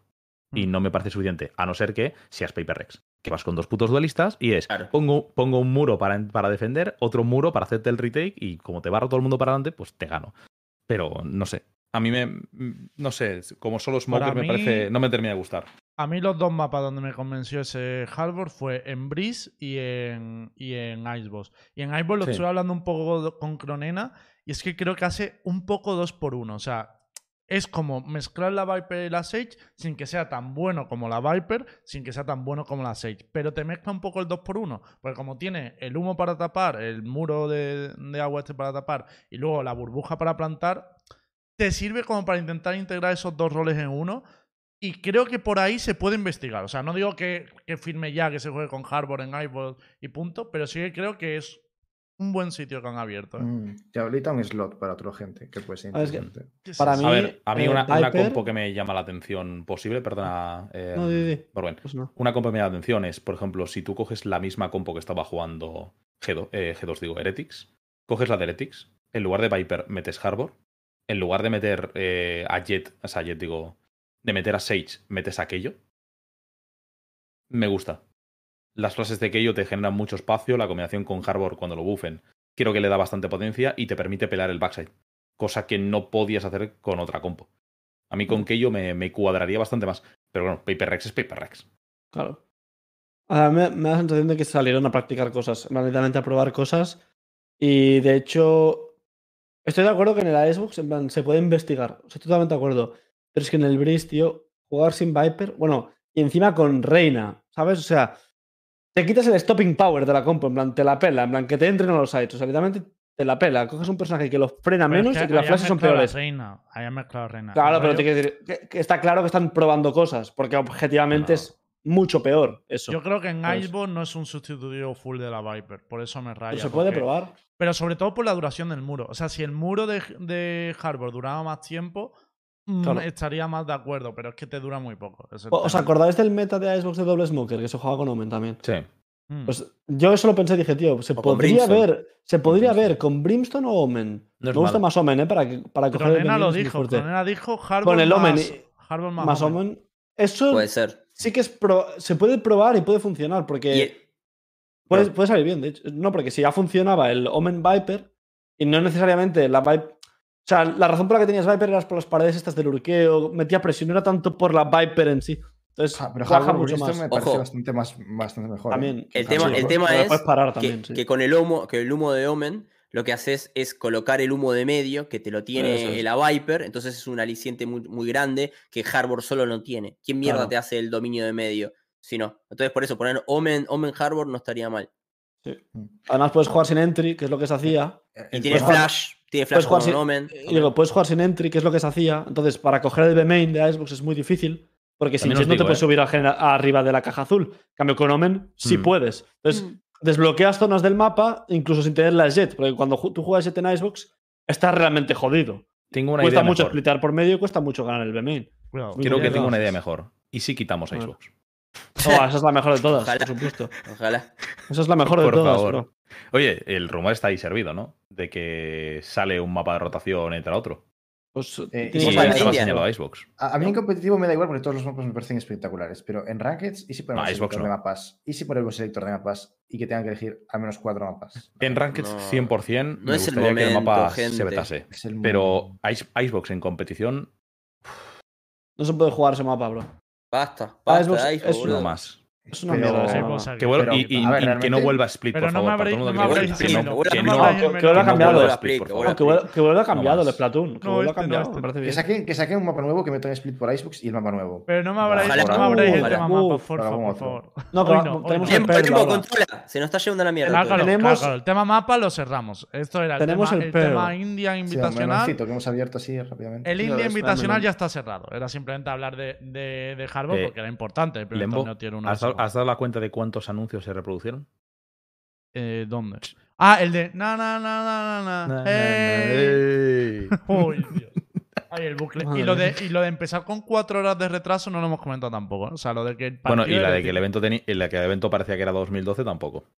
No Hostia, sé. sí. Oye, a eso- mí la producción no me evento parece vintage. tan, Evento tan vintage. mal. O sea, si hubiera No, sido no, estuvo tan mal. Que los micrófonos Era- petardeasen, que el sonido estuviese mal, Ah, que bueno, el era retraso. Ulises, era- era un remembering. evento. No, Claro. Hay que ir con los Era un remembering. Eso, evento- evento un- Era el mucho, típico- Ulises. Era el típico homenaje al pasado. Exactamente. Pero un bueno, eh, cierro, cierro Ojo, eso y vamos, vamos a cerrar ya, el, el programa hablando de la competición. Es más, sé que te tienes que ir a un momento. Si eso avisa, no te preocupes, ¿vale? Y paso a la otra cámara. Bueno, Vamos. hasta- si es hasta las 12 aguanto. Sí, sí, va a ser ya. Yo no me tengo. nada. Me tengo Sí, bueno. lo sé, si Cami tiene entrenamiento a las 12 también. yo en. No me lo dice, pero yo lo 7 sé. me voy. ¿Has yo visto? Yo, yo lo sé, yo lo sé. Terminamos rápido, que tardo menos de Dale. 7 minutos. Simplemente, este fin de semana tenemos competición, tenemos el G-Loot, el torneo de G-Loot, y vamos a ver otro debut, que es el debut de Giants. Simplemente por avisar a modo informativo, este torneo lo juega también Heretic, pero por la información que yo tengo, creo que Heretic finalmente no lo va a jugar. O sea, que veremos competir a Giants Chan, como chan, equipo español. A ver, es Bueno. que no sé hasta qué punto está bien la decisión. viaje, hermano. Claro, demasiado viaje. Pero no sé si tendrían que haber priorizado la Red Bull sobre la in- el India Invitacional o no. Tengo mis dudas, porque el India era en LAN, la Red Bull es perdón, la G-Loot es online. No sé pero si volvemos. está ¿Cómo? merecido ¿La Red Bull no es LAN? Perdón, perdón, la G-Loot, la G-Loot, esta, la del fin de semana. G-Loot es es online. online. Esto es ¿Y por qué mierda vas a jugar la G-Loot si te vas a, jugar eh, la Red Bull?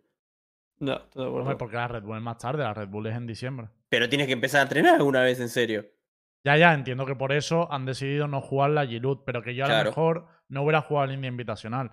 Me hubiera jugado Pero me imagino que al principio de todo se pensaban que podían llegar a todo y luego han visto que no. Interpreto, no sé. No sé, no, que en la la LAN, experiencia- brother. La experiencia en LAN es bonito, ¿eh? En Claro, plan, claro. Está bien. Y aparte, a lo mejor, eh, yo qué sé, eh, las posibilidades de que de empezar con buenas sensaciones con el proyecto en el torneo de India jugando contra Paquito Claro. y Juanito eran bastante más altas de que jugar contra los grandes de Europa, ¿sabes? Yo creo que es un proyecto que necesita empezar con buen pie y lo han hecho en, en India y ahora pueden ir, bueno, puliendo errores, em, entrenando y tal para llegar fuertes al, al- al siguiente torneo que vayan a jugar, que sea Brasil o, o la Red Bull o lo que quieran. A Es ver, que van a, tener, van a tener free win entonces, van a tener un. No sé si no van, que hay un. ¿Cómo se llama esto? Forfeit, ¿no? Supongo hay un equipo que pasa de ronda. Meterán a otro equipo, siendo online, meterán a otro equipo. Ah, bueno, claro, online, O a otro más del cual o algo así, que del cual entraban 8, entraban 9, no sé. Pero para mí lo más importante de este torneo, obviamente, debut de Giant, que vamos a estar ahí siguiendo a ver cómo, cómo les va en su primera experiencia. Y también eh, Navi con Cinet. O sea, se estrena Navi con Cinet, se entrena Vitality. Cool. Eh, uf, torneo picantón va a estar. Sí. Sí, sí, sí. Ganas de ver a Giants, ¿eh?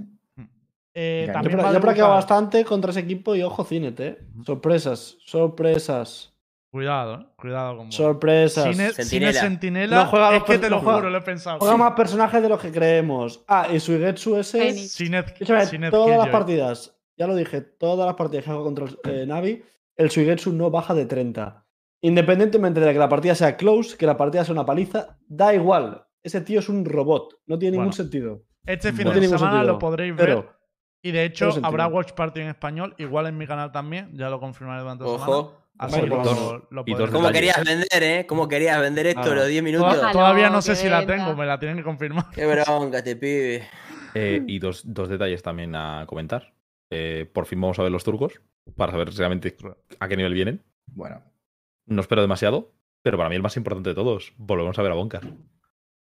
La Eh, Boncarneta Ivoncar viene fuerte, eh, ganador no del se va. No ganador del de- quali, Ivoncar, eh, cuidado. Bueno, Sí, es que se habla mucho de Boncar, pero se ha vuelto a clasificar a la, a la Giroud y a la Red Bull. Sigan, sigan hablando. Sigan ¿A la Red Bull hablando que sigue jugando torneos. a la Red Bull también. Ah, no, perdón. a no la Red a la Bull tienen- Perdón, perdón. Tiene literalmente un equipazo y el coach es el antiguo coach de Gambit, es el Enge. O sea, Sí, es un equipazo. con ellos. Claro. Y es un puto Bueno. equipazo, ¿eh? Eh, con esto, simplemente que era rollo informativo. También hay debut en Chile el día 1 de diciembre, pero tenemos un programa antes de eso. Así que nada, cerramos el programa. Nos vamos a ver el lunes eh, de nuevo. Muchas gracias a Emma Ulises por venir. Eh, bueno, a Borgen, Aska y Cami que siempre están Ahí por aquí.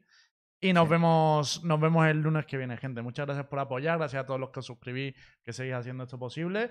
Y nada, nos Gracias. vemos el lunes. Sí, Hasta luego. Nos vemos, cerramos melón chao. y hasta la próxima. Cerramos Ahora sí que sí. chao.